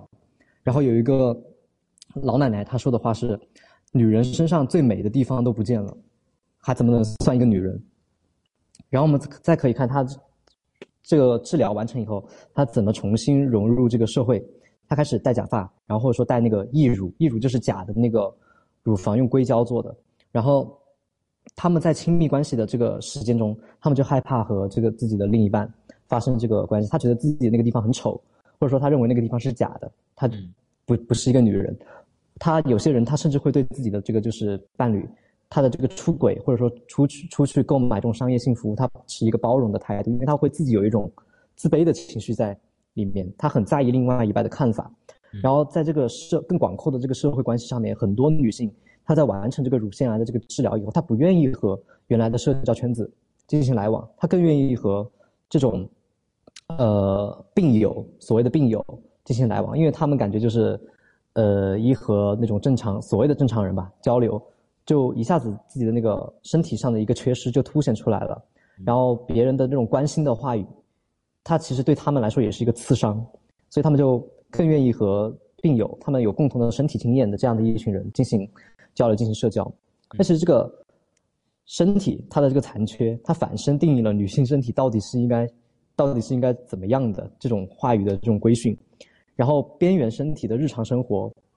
受到了挑战。其实从刚才的这几个故事里面，它就是从日常身体的边缘生活到边缘身体的日常生活的这样子的一个过渡。比如说像月经，像这个呃看黄片，女性探索自己的身体，再到这个乳腺乳腺癌的这个故事的这个脉络，其实是日常生活中一些正常的东西，它被边缘化了，在主流话语中被边缘化了。然后这个边缘边缘化的身体，它的一些日常生活，它也被这个主流给取消了。他认为这不是你该关心的、该讨论的事情。我们可以看到这其中的一个权利的运作。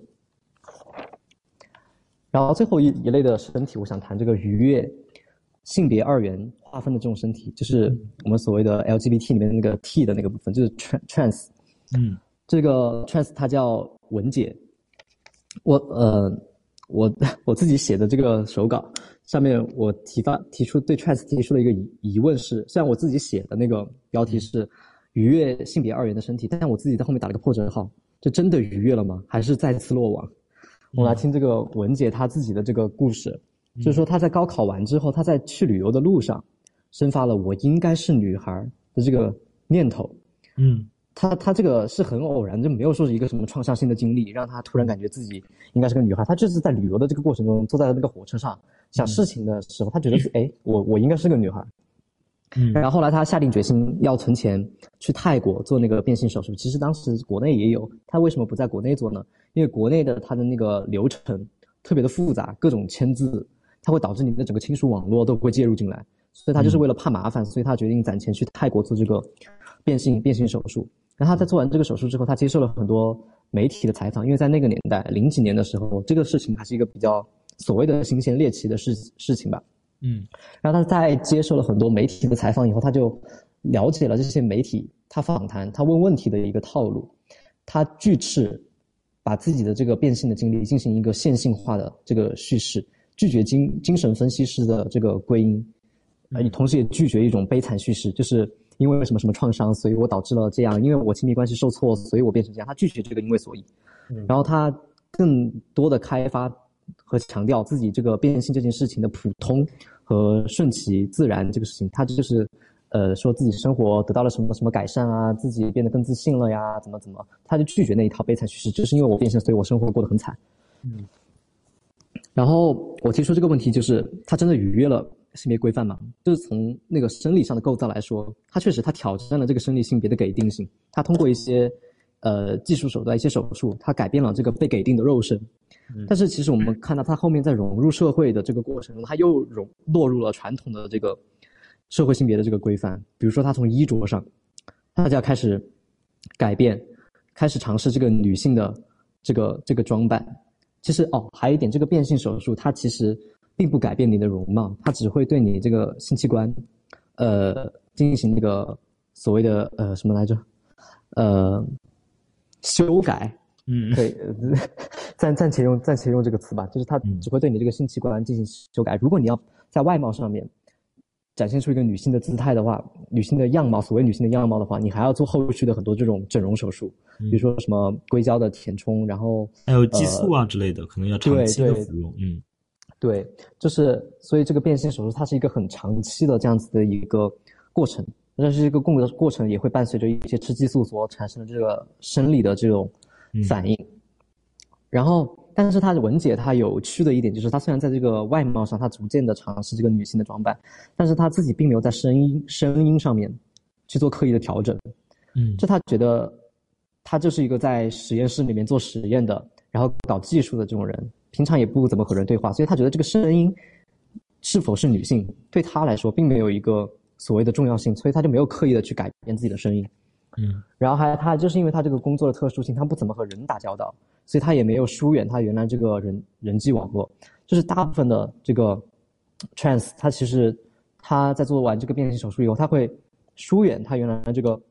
社交网络，他会去构建一个自己新的交友圈。嗯，但是文姐很有趣，她就没有，因为因为她这个工呃什么工作，她啊对，就是她这个工作的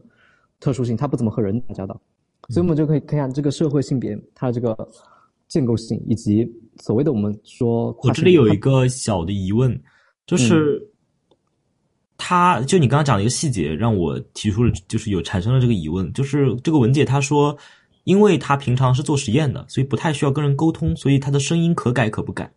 然后。我这就会有奇怪，就是如果说他觉得自己的身体应该是女性的身体，对吧？呃，那他应该彻，或者说他如果真这样觉得的话，他自然而然就会去把把自己的身体逐渐改造成所谓的我们呃社会上流行的对于女性身体的理解吧，或者一些生理结构上面的修改。但是他对于这个声音的理解就是，只要别人听不到，我就可以不改，好像是这么个逻辑。对，就是就是这也体现出来了，就是。就到底是这个性别是给自己来认，就是感受的呢，还是说我要展示给别人一个女性的性别？对，就是这个性，他对于女性的这个他自己对于女性的理解是什么？他对于女性的理解只是那个生殖器吗？还是说就是呃一些外表的衣服上的这种，他认为这个是女性性征的一个体现？他认为声音是不重要的这个事情，其实本身也体现出来他呃反映出来他怎么认知女性的这个身份的这个这个问题。嗯，嗯，就是我要讲的这几个这几个关于身体的这几个话题，就是从日常身体的边缘到边缘身体的日常。嗯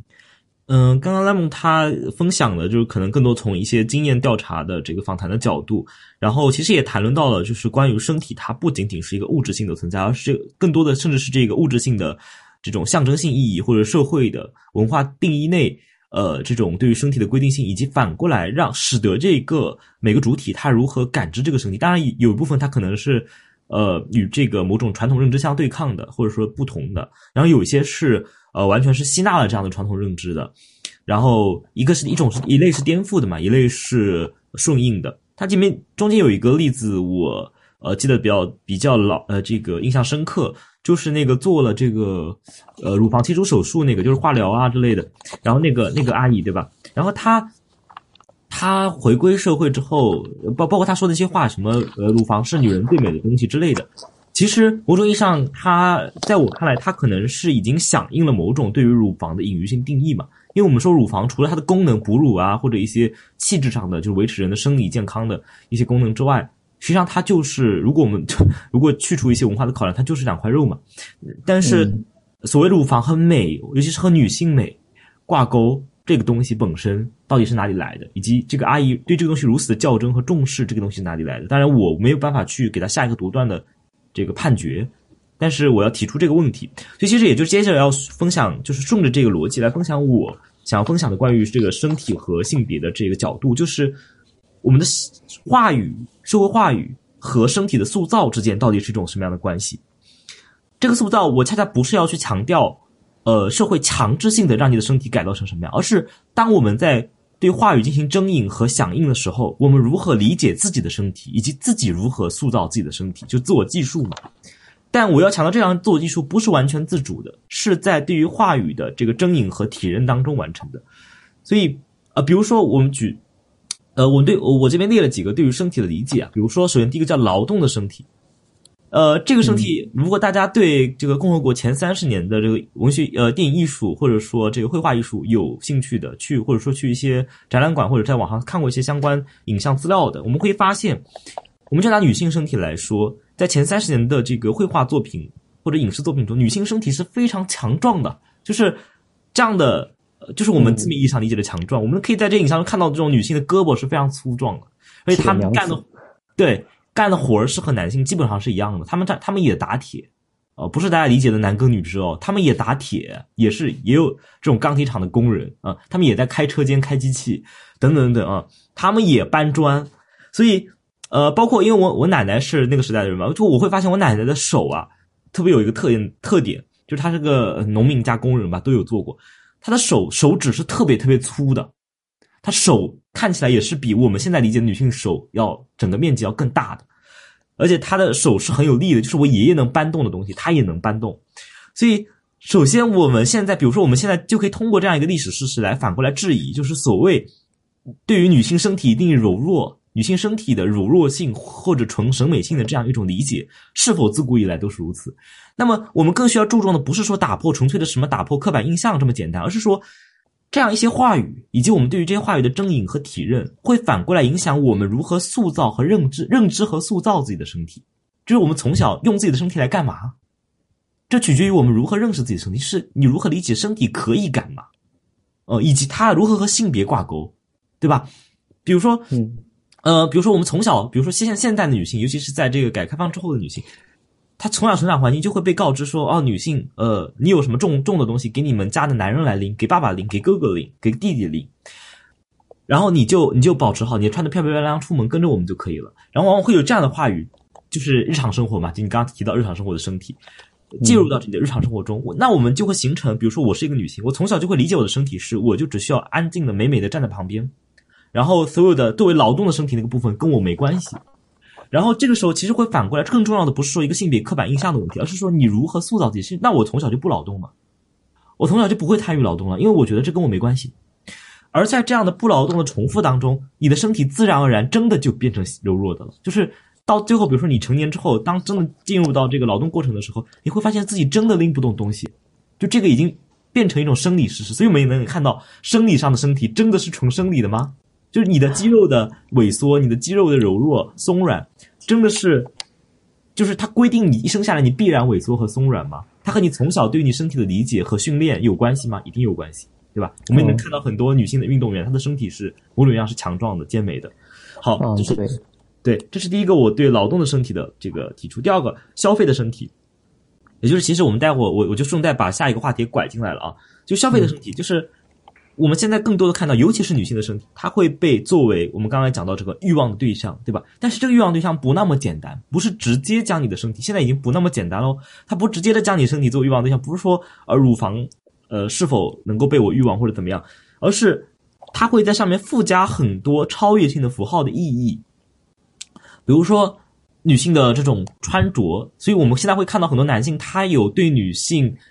呃不同的穿着之间的一些癖好。比如说，这个一些男性他会喜欢看到女性穿怎样的服装，会是被识别为性感。所以，这样的一个身体已经不仅仅是身体本身，一个赤裸的身体本身，它已经延伸到了商品对于身体的这个装配，以及这个商品在这个身体上所折射出来的这种符号意义，它如何与性感挂钩。呃，那么接下来我要涉及到，就是这个从这个这种所谓的性感的消费身体转移到所谓的审美身体，也就是我们是否需要去讨论一个。待会 lemon，你如果有想法可以谈论一下这个问题，就是呃，能是不是有一种呃，在我们人的更为主主动性的或者我们主体建构意义上的所谓的审美的身体，就是说我原发的对于身体的审美，比如说，其实我们在日常经验里也会出现一些，就是让我们看到一些，其实它并不符合。商品社会或者消费社会对于传统的男性美或者女性美的定义，那个身体，比如说有些他的身体是胖胖的、垮垮的，或者是怎么样，已经不符合消费主义对他的符号性规定。但是有的时候我们会觉得这样身体很美，那这种好像是在结构之外的美美感，是不是有某种超越性的东西？但是有可能不是，有可能又是另一种话语的捕捉。但是我不知道，呃，我只是提出这个问题：是否存在一种超越消费的身体的、超越商品符号的身体的一种审美的身体？是否存在？不知道。我就提出这个问题，然后接下来是一个运动的身体。那么，运动身体往往和健康的身体连接到一起嘛？就是我们经常会运动的话语会和所谓的医学的健康话语，呃，连接到一起。呃，我们会说这样一个人的身体是健康的，比如说什么古铜色啊，或者说什么更小麦色啊，或者什么什么什么，甚至现在有人会专门为了这样所谓的健康肤色去美黑，比如说我就故意把自己晒成一个所谓健康的身体。那么。那么，其实与我更想谈的是与之对应的另外一个身体，叫疾病的身体，疾病的身体。那么，苏珊·桑塔格有本很著名的书叫《疾病的隐喻》，就桑塔格在这本书里指出，尤其是像艾滋病，呃，这一类的疾病，它或者说像这种呃咳嗽，或者说肺痨就之类的这种一直咳咳咳咳这种疾病，像这些疾病，它它不仅仅是一个身体遭遇到病痛这么简单，它是带有隐喻的。我们就拿艾滋病举例。为什么我们现在会有，就是社会上有很多人他会去恐惧艾滋病人，比如说甚至他会一些反常识的去说，哎呀，艾滋病人喝过的水杯我碰都不能碰。但其实我们去查这个一些医学的研究的成果是不会通过喝他的水杯传播的，是血液、精液、母婴等等这些所谓的这种类型的体液才会传播的。但是我们甚至很多人会害怕，甚至比如说是喝水了，他都不敢和艾滋病人有任何的身体的触碰，我手都不敢碰你的手。那这样一种，就是他会对这样的所谓的艾滋病的身体有一种恐惧或者妖魔化，所以桑塔格就在说，我们的身体不仅仅是一个物质性的存在，它同样附带着巨大的、强大的隐喻，尤其是疾病的身体，尤其是疾病的身体，对吧？那我们在疫情期间咳嗽，那可是一个不得了的讯号啊！就是一想疫情特别严重的时候，我哪怕是个感冒，我一咳，我都害怕，就是你会感觉周围的环境都会望向你。这个时候，你这个咳，它不仅仅是一个不适，身体的不适。它发爆发出来的一个所谓生理反应，它附带了巨大的隐喻、巨大的话语对这个东西的理解。呃，那么，呃，所以这是我对一些就是所谓的身体可以有多重的这个角度的理解，或者说身体的隐喻的一些一些一些提法吧。嗯，不知道 Lemon 对这些这些有什么看法，或者说我们你也可以直接由此过渡到我们下一个要谈论的，呃，所谓的这个呃欲望的身体。嗯，就是刚才褶子说说的那个，其实我。呃，身体的那个隐喻性，其实，在乳腺癌的那个例子里面就体现的，嗯嗯嗯，非常非常非常明显啊。就是它身体上的某一个部分的病变，它其实会凸显你这个器官它的一个社会它的一个社会意义，它在文化上的一个意义。其实那个乳房它到底有什么意义？它除了哺它除了哺乳之外，真的在那个功能上面它没有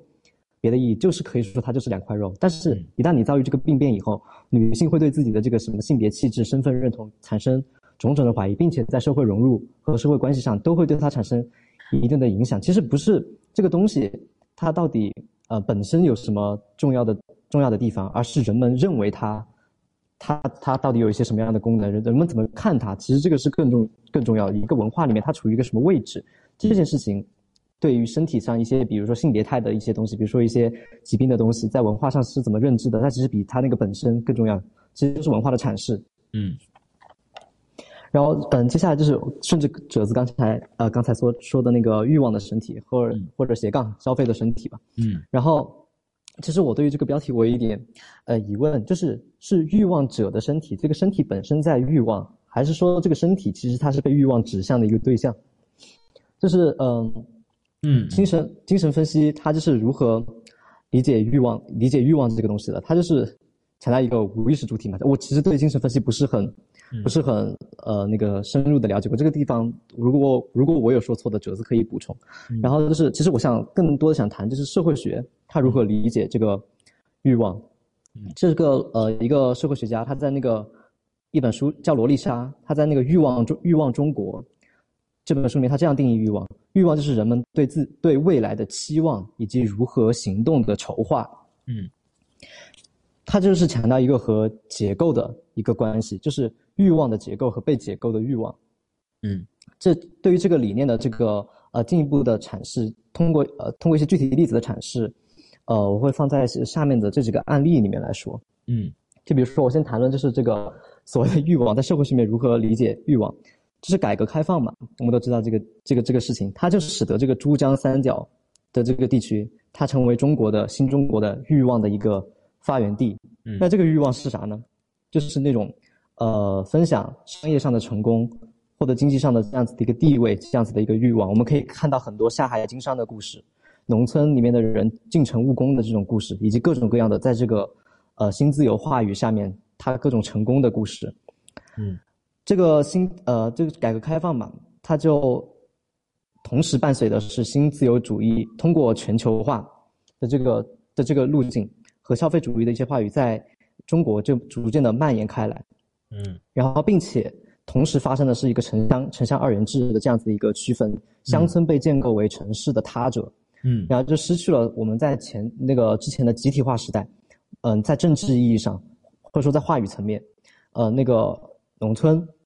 它是其实是有一定的呃政治优越性吧，可以这样说的，嗯，然后就是嗯，并且同时在性别上发生了一个转变，是官呃社会它开始呼吁妇女回家。嗯，然后此前我们知道毛时代的这个论述是妇女能能顶半边天，嗯，然后呃，伴随着这个同时同同同时发生的是一个素质素质话语开始浮现，它取代了集体化时期的那种男女都一样的这种这种话语。它强调通过强调男女生理上的这个差异，以及由此产生的社会功能的差异，以此来重建这种男主外女主内的这种呃传统的家庭模式的划分。但是这一次呢，它不同于以往的这种父权或者说斜杠夫权这样子的。压倒性的结构，而是以这种资本劳动市场运作的原则，将这种素质化与合理化，就是你女性的，呃，因为你更适合哺育，你有这个生育的功能，你有这个子宫这个结构，所以你更适合在家里面带孩子，就这样子的一种话语，或者说你有月经，你有这个呃坐月子的这段时间，你所以所以说你会给那个资本带来一定的负担，所以你更适合在家里面，那这样子一种话语，它取得它逐渐把它自然化了。然后，呃，同时，男性呢，这个工薪阶层的男性，他在这个转变的过程中，他遭到了一个双重的去世，嗯，也可以说阉割，就是单位制的解体，就使得其丧失了其政治地位、政治地位上的优势和经济地位上的优势，并且这个双职工家庭就逐渐的出现了。然后我们都知道，这个双职工家庭就是因为男性他的一份工，他很难支撑起整个家庭的这样这样子的正常运作，所以女性也要出去打工。嗯，然后这样子，他的女性在经济上的地位提升，他就使得这个男性在家里面的这个话语权逐渐就下降了。然后男性就感工薪阶层的男性就感受到了自己的男性气质遭遇到了危机。嗯，然后同时出现的是这种新贵阶层。所谓的新贵阶层，它是如何出现的？它是像集体化时期的这种政治资源置换成了经济资源。这个呃详细的这个发生过程 我就不去不去讲了，有点有点有点敏感。就是通过。消费，并且他通过消费来彰显其彰显其这个在这个消费秩序或者说符号秩序里面取得了呃获得了这个地位。那么这群男性工薪工薪阶层的男性和新贵阶层的男性，他们的欲望是什么？他们在欲望着怎样的身体，或者他们怎么理解自己身体的欲望？嗯，他们第一个欲望就是要重新建构自己的这个男男子气概、男性气质，并且同时要体现他们在这个呃系统里面的这个占据的经济地位。他们主要的两种实践是什么呢？一个是找小姐，另外一个是包二奶。嗯，但是这两个阶层他们的这个包二奶的实践当中，它会存在的一些差异。比如说工薪阶层的男性，他更强调包二奶的这个实践对他的这个男性气质的补偿。他是想要从，因为因为之前我们谈到这个双职工家庭的出现嘛，女性的话语地位提高了，然后所以这个。男性，他的感受到自己男性气质受到了危受到了危机，他包二奶奶就想重建这样子的一种男主外女主内的这种家庭分工。我们可以看到很多呃访谈材料，比如说那个萧所谓他写的那个《欲望与尊严》这本书里面，他访谈了很多呃包二奶的男人和进入这种包二奶关系的女性。嗯，他这种工薪阶层男性包嗯包养的这个女性呢，她主要在家里面就是什么洗衣做饭，然后你有的时候来的时候给你做顿饭吃，呃。问你喜欢吃什么，就满足这样子的一些需求，就重建那个男主外女主外的这样子的一个家庭分工。嗯，但是这个新新贵阶层呢，他更强调就是把这种包二奶作为一个炫耀型的消费。嗯，就比如说在宴会上，这种呃这些二奶往往通过这种爱抚，还有这种温言软语，还有这种表演式的体贴周到，然后来凸显其男伴的这个男性气质，并且这个新新贵阶层他们不经常找小姐。他们的逻辑是，小姐的这个钱色交易，这个逻这个逻辑过于露骨，它体现的是他的这个以经济实力来换取这个性资源，无法对他们的这个男性气质本身进行一个凸显。但是包二奶这种时间，它这个情感面向，因为二奶她会表演嘛，对你很关心，怎样怎样。其实小姐她不会表演表演这些东西，他就是想赶快完事儿，嗯，然后拿拿钱走人，然后他就是二奶的这个。劳呃情感劳动中的这种情感面向，他就凸显了这个新贵阶层他这种男性的男性气质和他的这个消费消消费消费消费能力哦，他的这个消费能力就被就是淡化掉了，在这个情感面向中被淡化掉了。但其实他这个男性气质和他这个消费能力是同构的，因为他有消费能力，所以他才具有男性气质。然后，那我们再看这些二奶他们在欲望的什么？他们如何理解自己的？欲望，他们的身体在欲望的什么？第一个就是对传统的或者说浪漫爱情框架下的这种稳定的婚姻家庭结构的想象。然后第二个呢，就是他们急迫的想要分享这种改革开放，呃所提倡的这种通过劳动，也不是说通过劳动吧，他也不管你通过什么方式来实现这种富裕梦，嗯富裕梦的这种所许诺的这种生活。嗯，农村女性进入这个包二奶的关系，那么她们有几个比较重要的原因。第一个是因为自己本身的婚姻家庭不够幸福，就是她是面临着一个三三三重的压迫。农村的女性，第一个是在家里面的那个丈夫的压迫，然后第二个是进入城市打工以后，这个城乡二元制中，她在城市处于的这样子的一个劣势地位。然后第三个呢，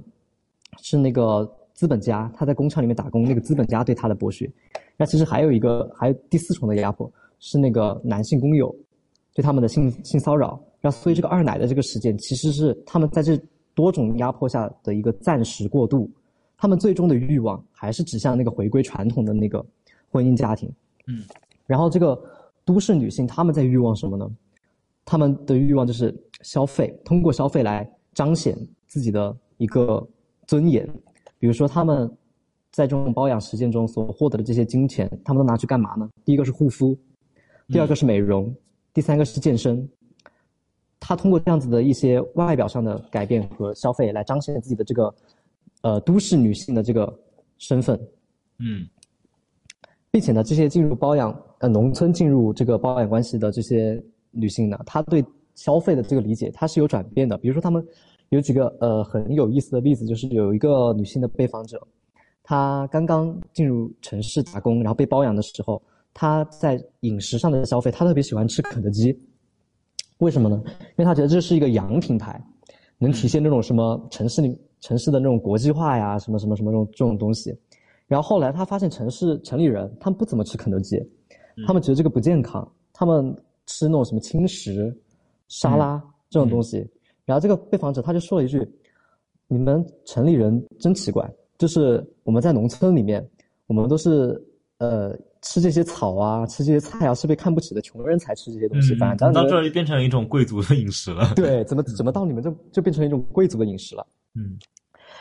然后其实我们还可以看到这个身体近身体消费近年来的一些变化，比如说男性也越来越多的参与这种健身活动，还有植发。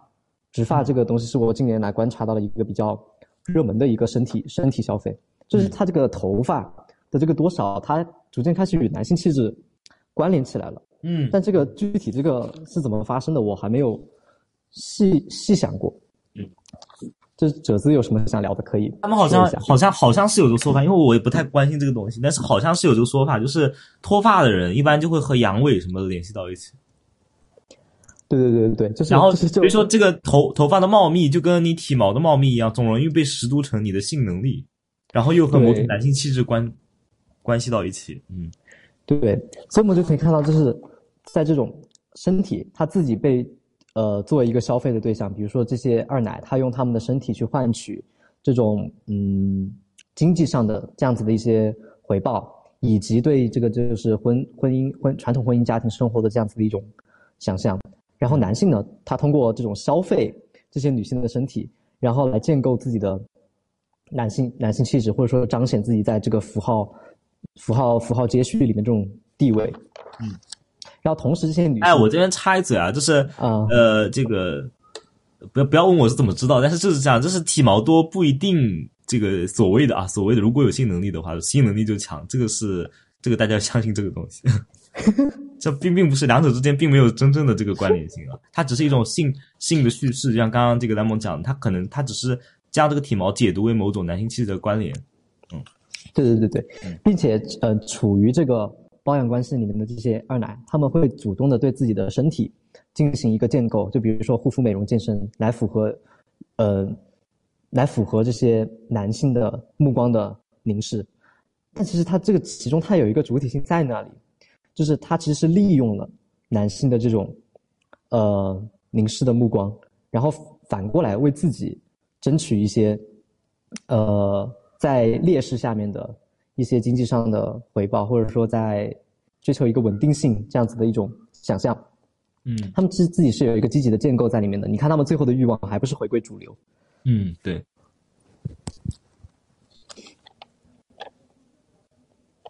那这这个地方我讲完了。好，那我们正好也顺着刚才这个莱蒙分享了很多案例啊，就是呃，其实里面里面会看到我这这边我我要提出一个精神分析师，就是刚刚你刚说，我从精神分析角度补充一点，不知道莱蒙发现没有，像你刚刚讲述这些案例里的人，他们的欲望的建构，很大程度上他是不断的在呃这个叫模仿他者的欲望，就是比如说就拿那个吃饭那个例子，他他车到城里，他以为吃肯德基，因为他以前觉得别人吃肯德基，城里人都吃肯德基。然后他开始吃肯德基，然后来彰显自己的这种身份认同。然后结果发现，我真去城里吃肯德基的时候，别人已经开始吃那个蔬菜沙拉了。然后他们如果从这个直接从饮食上来理解，他又觉得很不可能、不可理解。我们以前吃草是要被鄙视的。那我我想他后面可能又开始要习得去吃这个蔬菜沙拉，来获得这种城里人的身份认同。但其实你会发现，这这种这里面欲望，就是精神分析有一个比较比较大的一个前提吧，就是我们总说欲望是他者的欲望。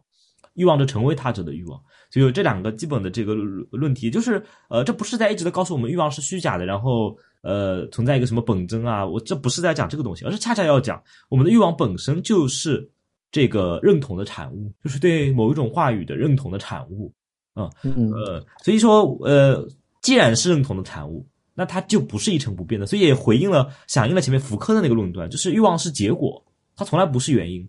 它是个结果。呃，它是一个话语在你的身体上，你刚刚提之前提到过身体，在你身体上运作完之后，你认同完了之后的一个身体实践的结果，就是我今天开始吃这个草啊，是先完成认同之后，我才会去吃这个草，然后我在吃个草的时候，我会同时在重复那个话语，就是我吃这个草，我是城里人等等这样一个身份认同。呃，所以说，嗯，其实你刚才还讲到了这个包二奶的问题啊。呃，我我们看到，其实这个包二奶更多的会和整个改革开放之后的这个商业话语，以及所谓的分享财富、分享这个既得利益的这个，嗯，这个这些焦虑都有关系。呃，当然也表表表现出了这里面的男男女女他们在对自己的身体的理解和欲望的理解。但是我们接下来是不是可以更多的去谈一下那些不可见的身体？就是，呃。不太在我们这个所谓的城市生活中，总是被放在台前，被那些新闻媒体、主流媒体总是报道那些男女的所谓的出轨啊，什么什么这这些事情的这些身体，就是我们接下来可不可以谈一下？这也是你自己比较关注的一个领域嘛，就是关于性产业和性工作者。如果说这两个称谓是恰当的话，当然你也可以提出你的一些思考和想法。呃，你可以谈一谈这方面的内容。嗯，嗯，那好，就是我对性产业、性工作者的这个关注，其实更多的受到那个。人大的那个潘绥铭和黄莹莹，他们这两位老师他们的一些著作的影响，但是其实我也有自己的一个观察，比如说，就是从那个为什么我们要研究这个东西，它其实是一种边缘现象。这个边缘现象，它的社会上是呃，从统计意义上来说，你可以说这是这是少数，它没有什么重要性。但其实边缘现象它的呃重要性，正好是你审视主流的一个试点。你可以通过这个，比如说呃。边缘边缘的这个现现象，从这个小姐她们自己的，呃，这个生活经验中，你可以看到，就是我们身处在这个主流，我们看不到的一些东西，而且你可以发现这个主流它自身的这个断裂，就像我之前说的，边缘的问题不是边缘的问题，边缘的问题是主流的问题。嗯。然后从法律意义上来说的话，我们国家并不存在所谓的性产业，也不存在所谓的性工作者，只是从法律条文来说，只存在卖淫女这样子的称呼。小姐。然后，嗯，对，或者说小姐。然后我们国家的刑法呢，它并不处罚性工作者，它只惩罚这个组织卖淫的第三方。嗯，但是在我国的行政法规中呢，它保留了就是对于这个商业性行为的行政处罚，比如说对性工作者的这种拘留和罚款。但其实你从我这个话语中，你也可以看出我的这个态度，我坚持称他们为性工作者，而不把他们叫做其他的一些什么小姐、卖淫女之类的东西。嗯，然后。嗯，性工作者这个东西本身是一个外来词，它最先开始是，呃，美国的一个嗯妓女，她她后来也成为了一个女性主义者，她首先开始使用这个使用这个使用这个称谓。那么，如果我们把性工作者定义为商业性行为的从事者，或者说以前换性这样子的一个东西，去定义他们的去定义他们的话，其实我们很难区分谁是性工作者，谁不是性工作者。嗯。比如说恩格斯说的，婚姻就是长期的卖淫，他其实是对这种私有制下的一夫一妻制的这个批判。如果这个结构不改变的话，那么婚姻它就是一个长期的一个不对等的关系。李银河就说，婚姻和性工作者的区别就是买断和零售的区别。嗯嗯。然后呃，哎，之前那个你说的那个麦金农好像讲过说，呃，在男女不平等的这个结构框架下面，所有的婚姻里面的性关系都是强奸。嗯，对，这这也和他的那个恩格斯和李银河这个说的就很很很相似。对，然后李银河他自己就考察了这个禁娼禁娼这个现象，它其实不是自古以来就有的，它是一个极为晚近的现象，是十八世纪末。我们可以看到联想一下这个时间节点，在西方发生了什么？十八世纪末就工业革命嘛。嗯，然后他要维护这为什么要禁娼呢？两个原因，第一个是，呃，可能有这两个原因哈，不完全是这两个原因。第一个是维护浪漫爱情的这个婚姻的神圣性，他把这个女性建构为神圣和邪恶的这种二分。嗯，在婚姻家庭里面，这种贤妻良母式的女性，她就是神圣的，她是值得被尊敬的。嗯，然后但是这种呃性工作者呢，她就是邪恶的，被排斥的，她要承担一切错误。但是其实我们可以在这个二分里面，我们可以看到男性他其实在里面隐身了。嗯，它是一场女性的内战，他这个是，他他他就是嗯，但是男性完他全身而退了，在在这个叙事在这个叙事里面，婚姻神圣和这个邪恶的二分这个女性的叙事里面，她退她全身而退了。嗯，然后在那个时候的性产业其实不是像我们现在想象的那样，它可以就是呃上街拉客什么勾引别人的。呃，勾引别人的丈夫这种其实是不能的，他是不能够主动去拉客的，嗯，这是违法的，嗯，在很多现在目前性工作合法的这些国家，它其实都有一条很重要的规定，就是性性性工作者他不能够主动去拉客，嗯，只能就是别人有这个需求他来找你，所以和我们的这个想象是不太一样的。然后还有一个原因，性娼的另外一个原因就是他要维护人口的再生产，嗯。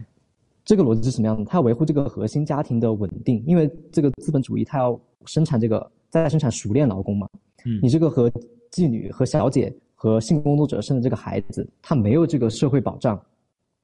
他不能够把他培养成一个熟练的劳工，这个牵扯到优生学的问题，嗯，提高人口质量的这个问题。那我们来考察这个禁娼的有效性，就禁了那么多年，从十八世纪末禁到现在，它有效吗？没有，它它没有，并这个现象并没有被完全杜绝啊。嗯，它只是滋生了暗娼而已。呃，就像就像福克在《性监史》中，他反驳精神分析对于欲望的假定，就是精神分析认为欲望是否定性的、静制的产物，就是禁止的禁、制度的制。但是，呃，福克认为欲望是肯定性的，他就拿那个一开头就讲了那个维多利亚时代的欲望，就是那个性嘛。然后大家会认为这个维多利亚时代是一个性压抑的时代，因为对于性的审查法律都很严格。呃，甚至这个是会受到也很严重的惩罚。如果你们不是那种我们刚刚讲的最加引号最健康的性爱的话，嗯，那么呃，但是福克就发现，对他对于那个维多利亚时代做了很多史料的考察，发现那个时代其实是性话语最活跃的时代，就是就像你说的暗娼，它有很多很多私底下私下流通小册子啊，然后各种各样的极端性行为啊，就是所谓的啊，就是非反常性行为，其实反倒是在那样一种压抑之下，肯定性的生产出了各种各样各种各样的那个超越那个禁制的东西，嗯。对，然后这个这个这个暗娼呢，我们就之前谈到，就是各个国家从那个十八世纪末开始，政府就开始介入，对这个性产业进行这个打击。它这个最先开始的源头是太太上街，就是一些家庭妇妇女上街去举那个牌子游行，说要呃打击这个性产业，抢这个这些性工作者抢走了他们的丈夫。这很明显又是一个很表面上看起来是一个女人的战争。对，这是女性内战啊！这个男人完全永远都是全身而退的。嗯，然后。而且这个就很背反啊！这个这些太太们上街，他说这是这些呃性工作者这样的一个矛盾是谁制造的？是一个出去找娼的这个男性制造的。但是最后我们呈现的这个矛盾是一一波女性和另一波女性之间的战争。对，而且这个暗娼它带来一个禁娼，它带来一个很不好的结果，就是一方面是你没有完全禁止杜绝这个现象，嗯，另一方面呢，它原来是挂着牌子做生意，它有一个场地。就是它是合法的，它现在变成不合法了以后，嗯这个性工作者他要遭到五方面的剥削，一个是这个劳保，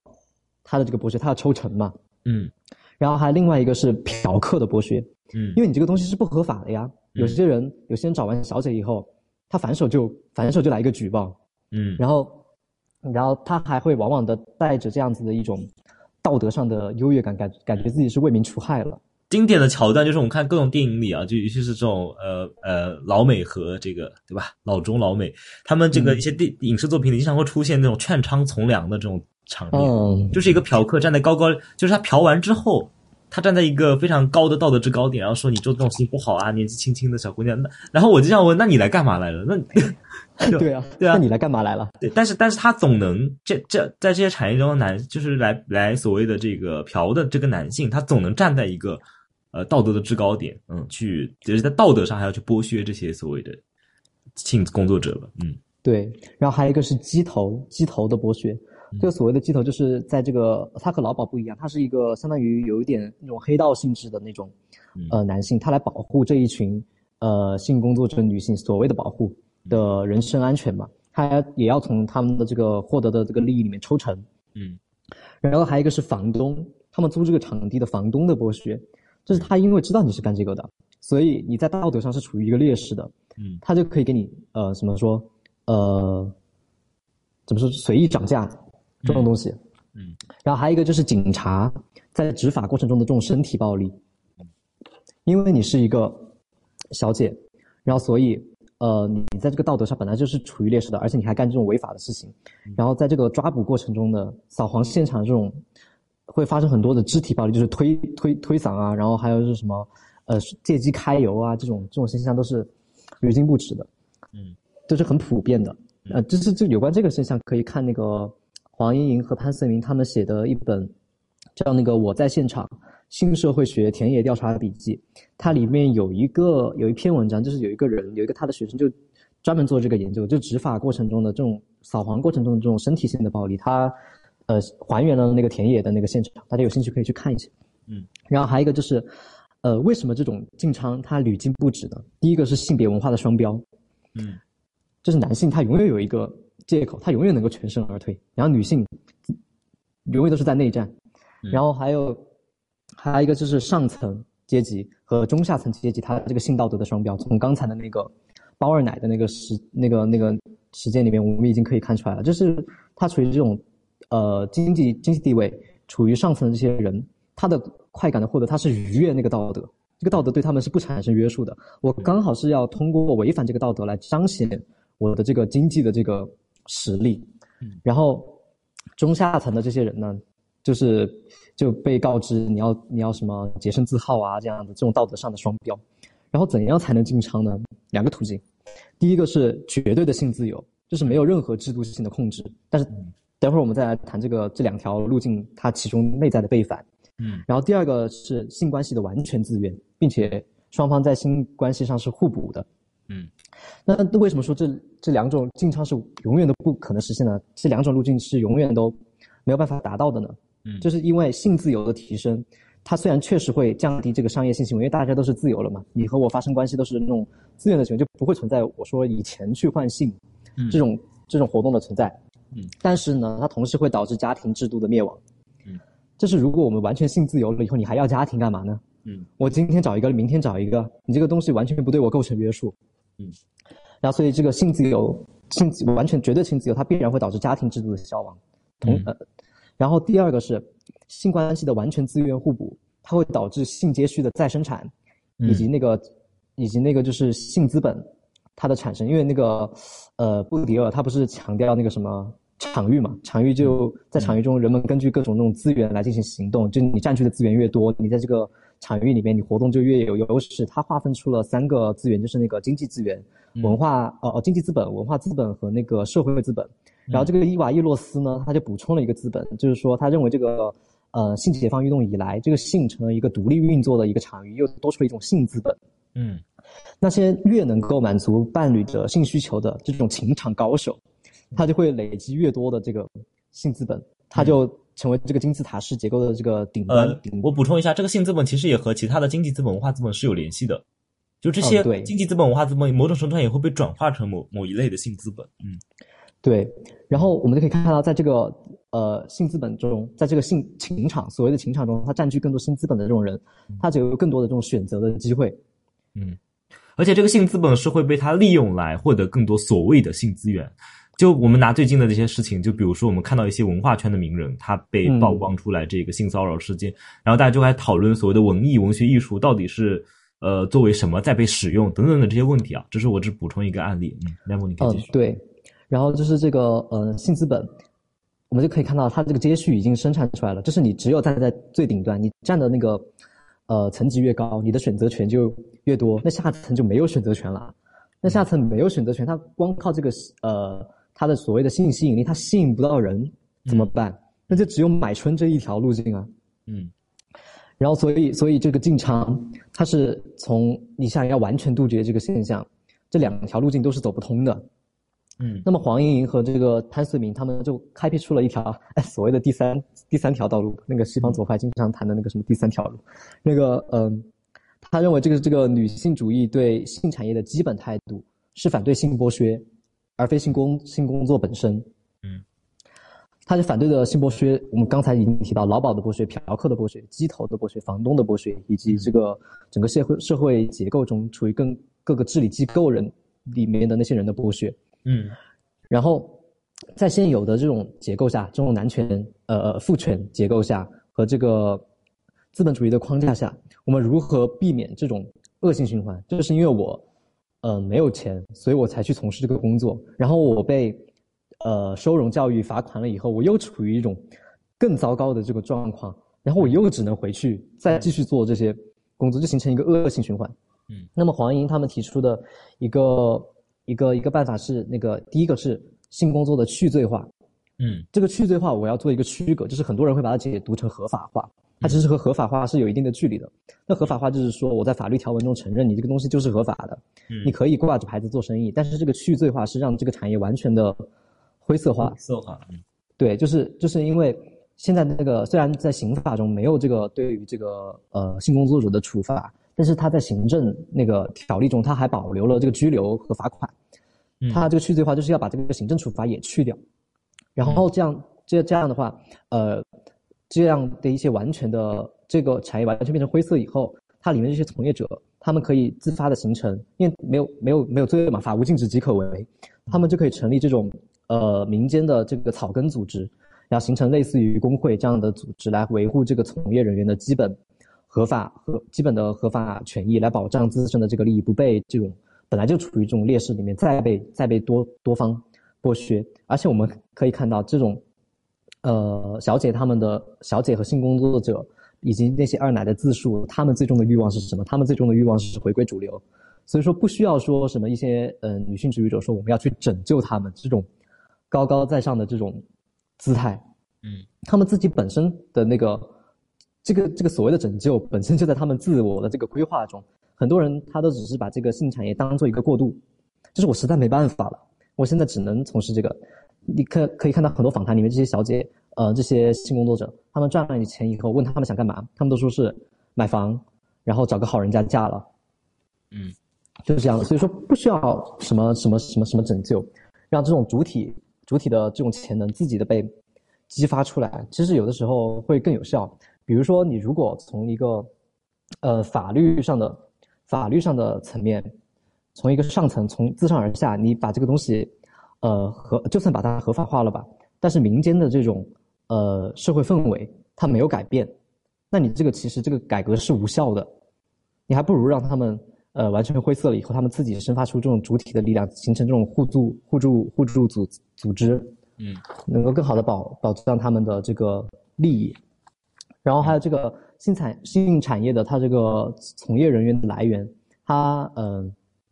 最主要的就是两两两部分嘛，一个是农村女性，然后还有一个是都市女性，嗯，那当然也有男性，哈，还有我们现在看到这个产业里面的越来越多样化，包括一些。trans 在在东北那边，他们叫做幺儿，这种也开始慢慢的出现，但是主体还是这个农村女性和都市女性，还是以女性为主体。嗯，那其实我们又可以在这里面看到这个这个权力关系，为什么往往是女性她会进入这个产业？嗯。然后还其实是这里我补充一点，其实是呃，因为我们整个工作场域本身对女性可能会在里面寻找到另外一种工作为经营谋生的工作，以及获得相应的同工同酬的待遇会更困难一些，所以呃，他就是会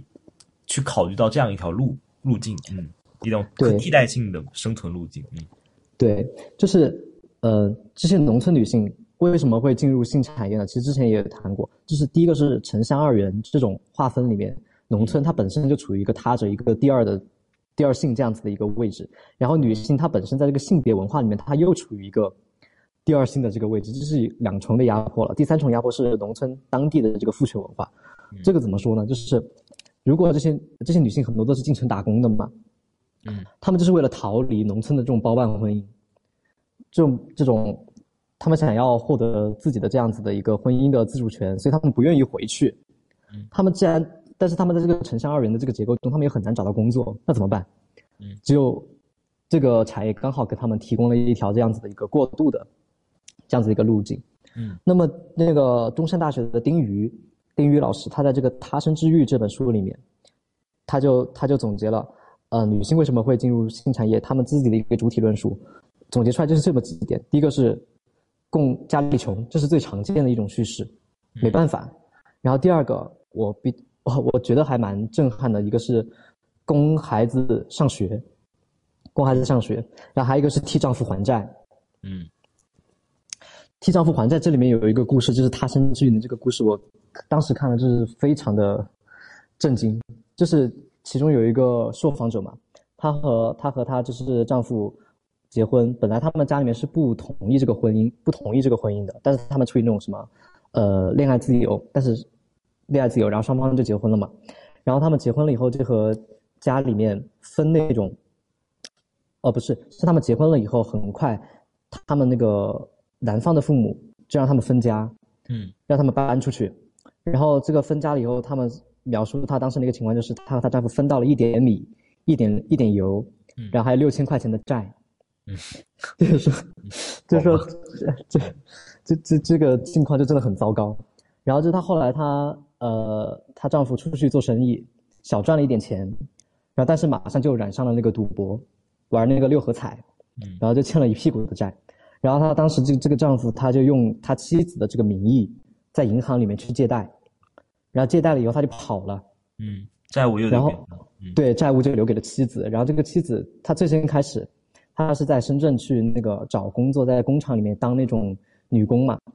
流水线上那种女工，按按件计工的那种。然后后来她发现这个还债确实太太难了，还不下去，而且她在那个工厂里面也遭到各种性骚扰，然后还有就是加班啊这种什么的。因为她是按件按件计按件计工嘛，就是你多造出来一件，你就多拿一分钱，所以她就是那个为了多赚一点钱，就会加很多班嘛。嗯。然后后来他实在没办法，他在那个朋友的介绍下面，然后他就去了去了一个发廊，发廊里面做那种洗头洗头工。然后后来他就呃慢慢的开始从事这种这种这种这种产业了，这是最主流的一个叙事，就是受这个结构压迫，然后呃我没有办法，然后我进入了这个产业，各种各样的理由，就是嗯，但是潘绥铭和黄莹他的这个研究，他和丁瑜的这个就不一样。他侧重去发发掘这些小姐或者说性工作者他们自己的一个呃主动性，就是他们会生发出一个疑问：他们完全是被动的吗？嗯。然后在这个访谈的过程中，他们发现其实这些性工作者他们是有自己的主体性在的。比如说，他们会积极的筹划怎么去多做生意。比较有意思的一个案例是黄莹莹她自己做那个访谈的时候。呃，访谈了一个香港那边的一个女性性工作者，叫那个化名叫那个小美妈妈。嗯，因因为香港的这个性产业，它是怎么说半合法的一个状态，就是它可以做那个一楼一凤。嗯，什么叫做一楼一凤呢？就是一个房间里面你有一个性工作者可以有一凤可以，但是有两个不行，违法。嗯，然后，然后就是你不能自己去呃揽客。只能等那个客人上门上门上门找你。找到你。这个小美，对这个这个小这个小美妈妈呢，她就非常积极的去学习一些心理学，还有两性关系这样子的一个知识，然后来更加积极的怎么多怎么多赚钱。然后包括他们这个呃黄莹，他们每年会开那个中国性学会嘛，这个小美妈妈是他们的资助方哦，她会用自己做工作赚来的那些钱去资助这个性性学研究会。性性性研究学会每年开这个开这个会，而且他还会他还会很认真的，呃，因为有一年就是那个资金短缺嘛，然后这个小美妈妈就跟那个黄老师发那个信息，就是说你们缺多少钱，然后然后那个黄莹就说了，然后然后那个小美妈妈在那算她做多少生意，她能够把这个钱给弥补上。她说，她就觉得这个性研究是很有意义的，应该做下去。嗯，然后这个小美妈妈她自己通过学习这种心理学的知识，她还考了一个心理咨询师的证，你知道吗？嗯，就她为了做生意，更积极地去做生意，把它当做一个学，学问了。对，把它当做一个学问。嗯然后就是，呃，还有一个是，他们这种小姐和性工作者，他们会自己在他们所在那个所谓的红灯区形成这样子的一种互助的关系网络，嗯，来规避这种扫黄和警察的这个身有体暴力点像那种呃那个私下的秘密社区这种社群，这样。对对对，它和当地的那个红灯区里面的，比如说一些卖日常生活用品的那些店家，然后还有呃这个开饭馆的，然后还有当呃那个红灯区里面的一些医生，嗯一些小诊所的医生，他们会形成一个比较密切的这样子的一个互助网络，一个是互通消息，一个是提供一一些人际，还有金钱上的一些信息上的一些支持。嗯就不至就不至于就是如果你遭遇到一个什么意外，你完全就完全就没有办法再重新重新重新重新站起来这样子。而且这个关系网络特别有意思，如果你这个人际关系处理的好的话，它就会形成你的一个保护网络。嗯如果你这个关系处理不好，它马上就会成为一个举报的嗯，这样子的一个这样子一个来源，因为我们知道这个扫黄抓现场很多都是被举报嘛，而且都是熟悉的人举报的。嗯，然后还有这个小姐，她自身还有这个性工作者，她在自己做这个工作的时候，从她把他们自己认为这是一份工哦，她会把这个当当做是一个专业化的这样子的一个技能，她会在工作中区分工作和亲密关系之之之间的这个性的这个区别，比如说他们会以带套不带不带套来区分自己是不是在做这个做这个生意，而且他们在这个性关性工作的这个服务的这个提供的这个过程当中，他们是拒绝和那个顾客发生这种什么前戏、这种爱抚这样子的一种更加亲密的情感上的这样子的一种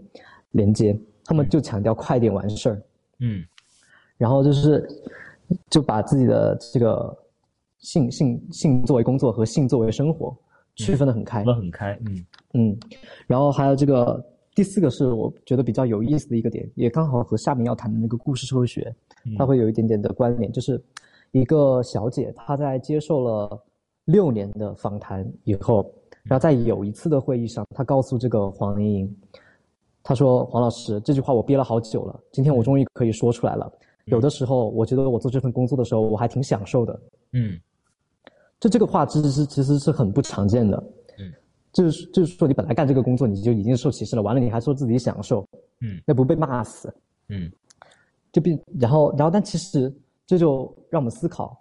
这种这种这种这种工作中的快感，它是真的不存在的吗？小姐她就完全是一个被动的，被动的承受这个结构性的负债的这样子的一个角色吗？嗯我们应该就是回归他们的这个生活语境，把这个把这些日常生活、日常生活中这些琐事还给还给这些所谓的边缘人。嗯。嗯，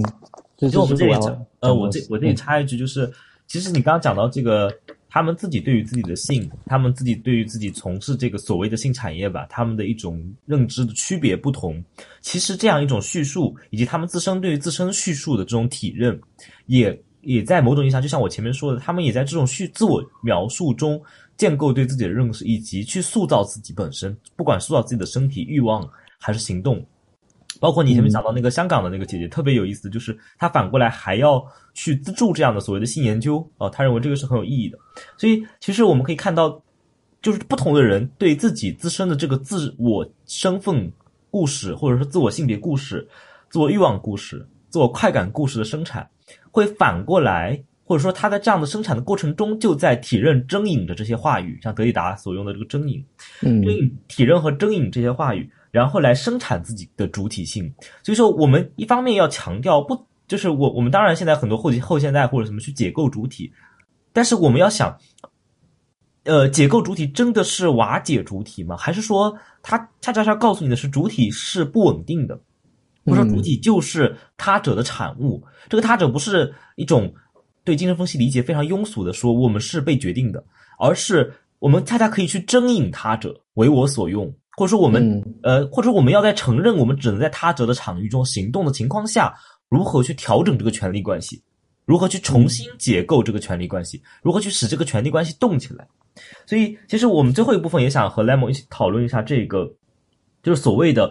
关，我们从性别叙事，对吧？我们刚刚更多讨论的性斜杠别这样的一些性别故事，我们整个对话当中，不管是从理论上还是从呃具体的这个对话，具体的每个活生生的个人自我的叙事当中，我们已经呃谈论了太多关于性别的这个故事。我们最后也可以谈谈这样的叙事为什么重要，以及这样的叙事，呃，它内在的这种紧张关系。其实因为这种叙事不是一元的嘛，它多种力量在其中作用，包括我们的主流媒体的话语，包括你刚刚说的这个学者的话语，包括比如说我，甚至我讲了那么多理论家的话语，你也讲到太多太多的这样的一个个体的，就是这个性实践或者自我身份实践的这样一些具体的个体的话语，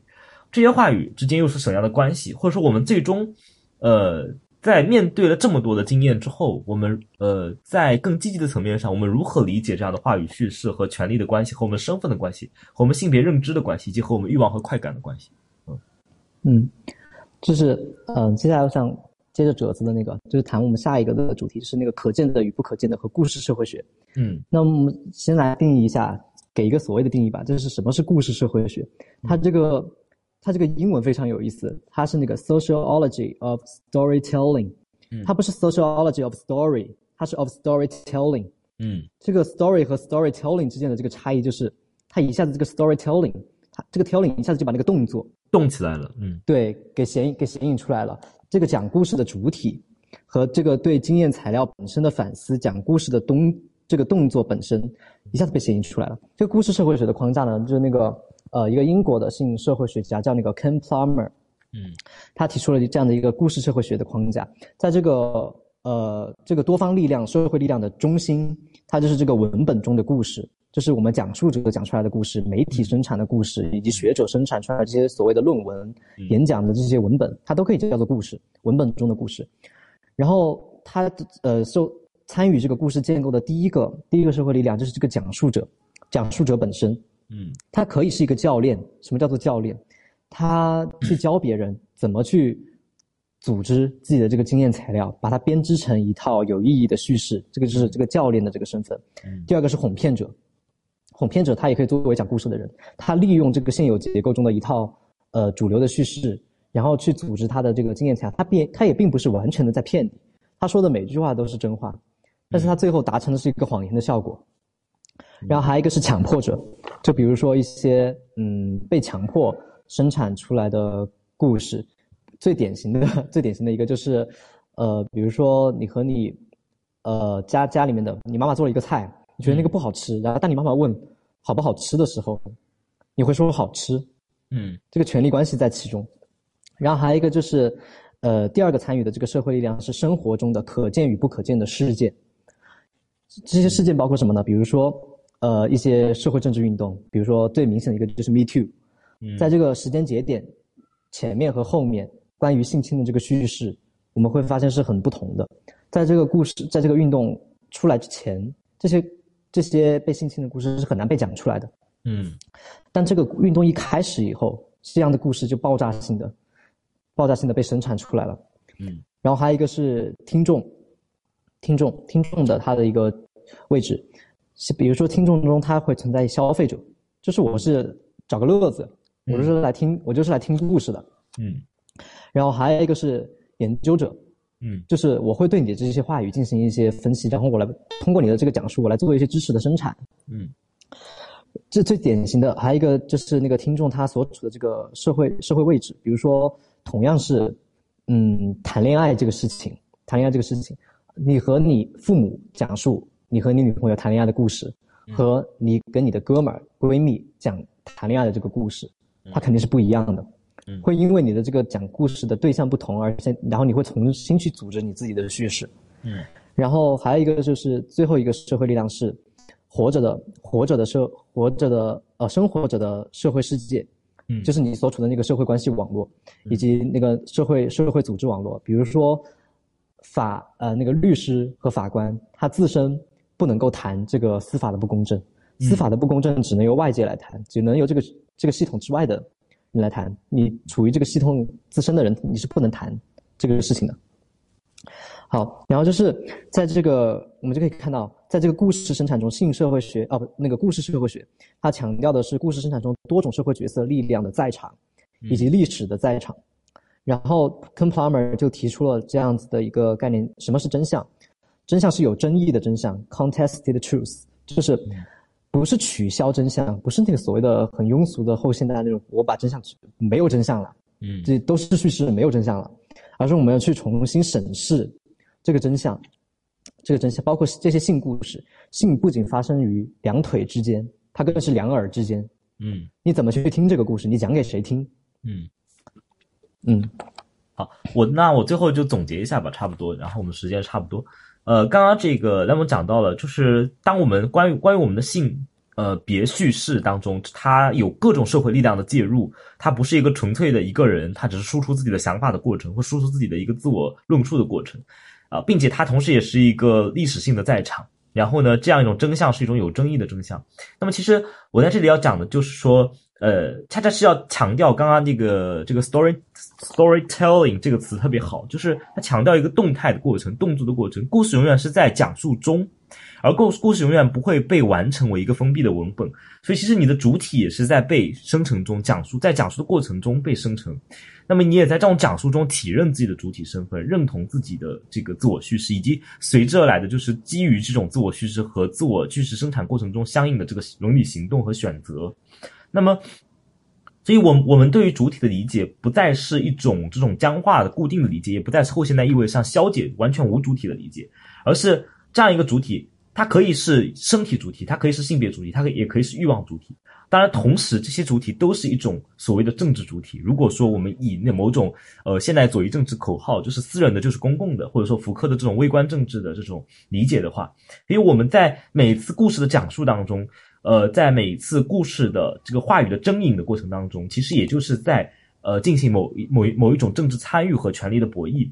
那么，正如福柯对于所谓的人的主观能动性的理解，它既不是拉康意义上的这个律法第一性。也就是我们永远都是在整个律法的无意识的这个他者的大网中展开，在不法的秩序中展开，呃，然后无处可逃。我们所有的话语都是他者的话语，我们所有的话语都是被大他者预先规定好的背背后的这个逻辑。那么，也不是德勒兹式的一种超脱于一种意一种意志的第一性，某种尼采的加倍版强力意志的第一性，然后去穿越出这个律法。那么，福柯是不相信这样一种解放性的。福柯认为。我们的斗争，我们的生产，我们的主体，我们的行动，是意志在律法中的展开。我们必须争引现有的律法，我们必须进入现有的律法，或者说我们根本就逃不出现有的律法。所以，我们刚刚也不是说一种悲观主义，说我们好像所有的东西都是在模仿，在他在话语中完成，然后在这个话语中征引，在话语中实践，好像我们永远是在被他的结构像蜘蛛网像，你你从这个网格爬到那个网格，恰恰是我们不得不，或者说我们。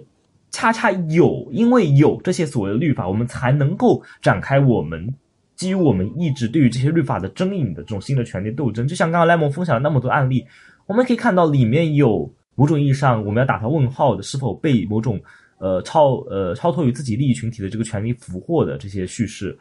呃，也出现了很多很多抵抗性的叙事，出现了很多很多甚至刻意回避或者呃抵抗或者援引其他的律法来呃。来生产出关于自身的这种非主流化的这种叙事的这种实践，其实我们都可以看到，在不同人身上有不同的这样的这个体现。所以，这样一种故事的力量，恰恰就是我们主体真相的力量。但这个真相不是一个 story，不是一个已经完成的故事，而是 storytelling，在我们的讲述当中，在我们的聆听当中，在我们对于不同话语的体认当中，在我们基于这种体认的行动当中去完成的。好，那我们这一期关于这个性别的讨论差不多到这里。其实刚刚在讨论过程中啊，我们最后可以呃稍微讲讲这个，就是其实我刚刚想到了，你刚刚谈到这种小姐的这种秘密社区，或者他们的这种互助组织，或者甚至有些人就是现在因为还没有成体系嘛，像黄英他们在争取所谓的这种灰色化等等，也是在给这个提供空间。我呃，包括这种私下的这种个人联合的工会等等。我在我最近其实一直在想这个问题，其实这个话题我们有机会可以下次我们再来单独聊这个话题，也就是所谓的我们面对整个全球资本主义以及所谓的这种基于性别化的全球资本主义的这种宰制性的力量嘛，因为我们像希德克老是一种悲观主义的论调，在强调这种资本的自我复制的这种重复的疯狂性等等，呃，包括海因里希等等这一这一群这种仍然还在某种意义上研究马克思的人，他们都在强调这种资资本自我复制的疯狂，以及所有东西进入之后都会被解喻再解喻为资本的逻辑。那我们的可以抗争的路径在哪里？或者我们自己这种创造一种不同的生活方式的可能性在哪里？呃，除了所谓的这种下大棋的宏大叙事，或者除了那种自我感动的道德叙事之外，我们真正有力量的，能够呃自组织，然后自协作，呃互助，然后等等等等。这个互助其实我也在想的，不光是一个物质上的互助，同样是个精神上的互助。所以我最近就在想这种小型社区的问题。这个社区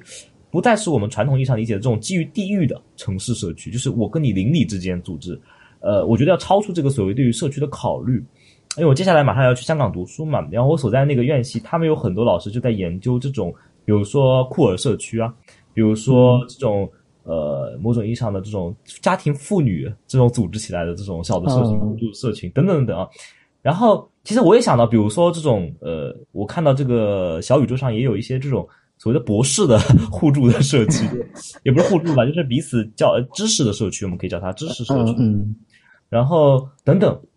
其实我最近在想的就是，是不是这样一种小型的自组织团体，或者是哪怕我们不称之为组织吧，这种所谓的社区团体，就是一种超脱出血缘、超脱出地域的这样一种连接，呃，一种一种互保。这个互保不仅是物质上的，同时也是精神上的哈。然后也也是以多种形式的哈，呃，这样一种方式，是不是某种我们每个个体能够在这个过？当然，这个前提是需要我们刚刚讲的这种所谓的故事社会学，或者说。我刚刚讲的像福克意义上的话语的生产等等这些东西，你首先要对这个东西有一个描述和体认和认识，对吧？然后你才可以有关于关于此种超越性东西的想象和建构的可能。呃，所以说我最近一直在想这个问题，是不是这个东西会是我们的一些可以做的部分呢？我我觉得我们，你觉得如果你对这个话题有兴趣，其实我们下次可以再单独聊这个问题。那那这里我稍微讲一点我的想法，就是我认为就是其实我，呃，相比于那个就是自上而下的那种。改革或者说比较宏大的那种叙事，我其实更嗯在乎，或者说我更呃觉得更有效的一种方式是，就是这种小型的、小型的社社区，他们形成一套自己的叙事。因为这个这个好处是什么呢？他们完全是从自从自己的生活逻辑出发的。如果你一看一一来，你就要追求一种在那种符号系统里面的表征系统里面的再现。一定会忽略掉那个生活的逻辑，你有些东西就被排斥出去了。但是这些东西是很重要的，而且就算你一开始你把这些嗯杂音给过滤掉了，给忽略掉了，那你运动呃到后面的时候，你其实自身也会发生一个分裂。嗯，而还倒不如一开始就从这种呃从生活逻辑出发的这样子的一些叙事来形成自己的这样子的一个社区，我觉得是更有效的一种方法。嗯，好，那我们今天。差不多这个内容就到这里，然后关于社区的问题，其实我们以后可以单独再来聊这个问题。好，那今天节目就到这里，我们下期节目再见，拜拜，拜拜。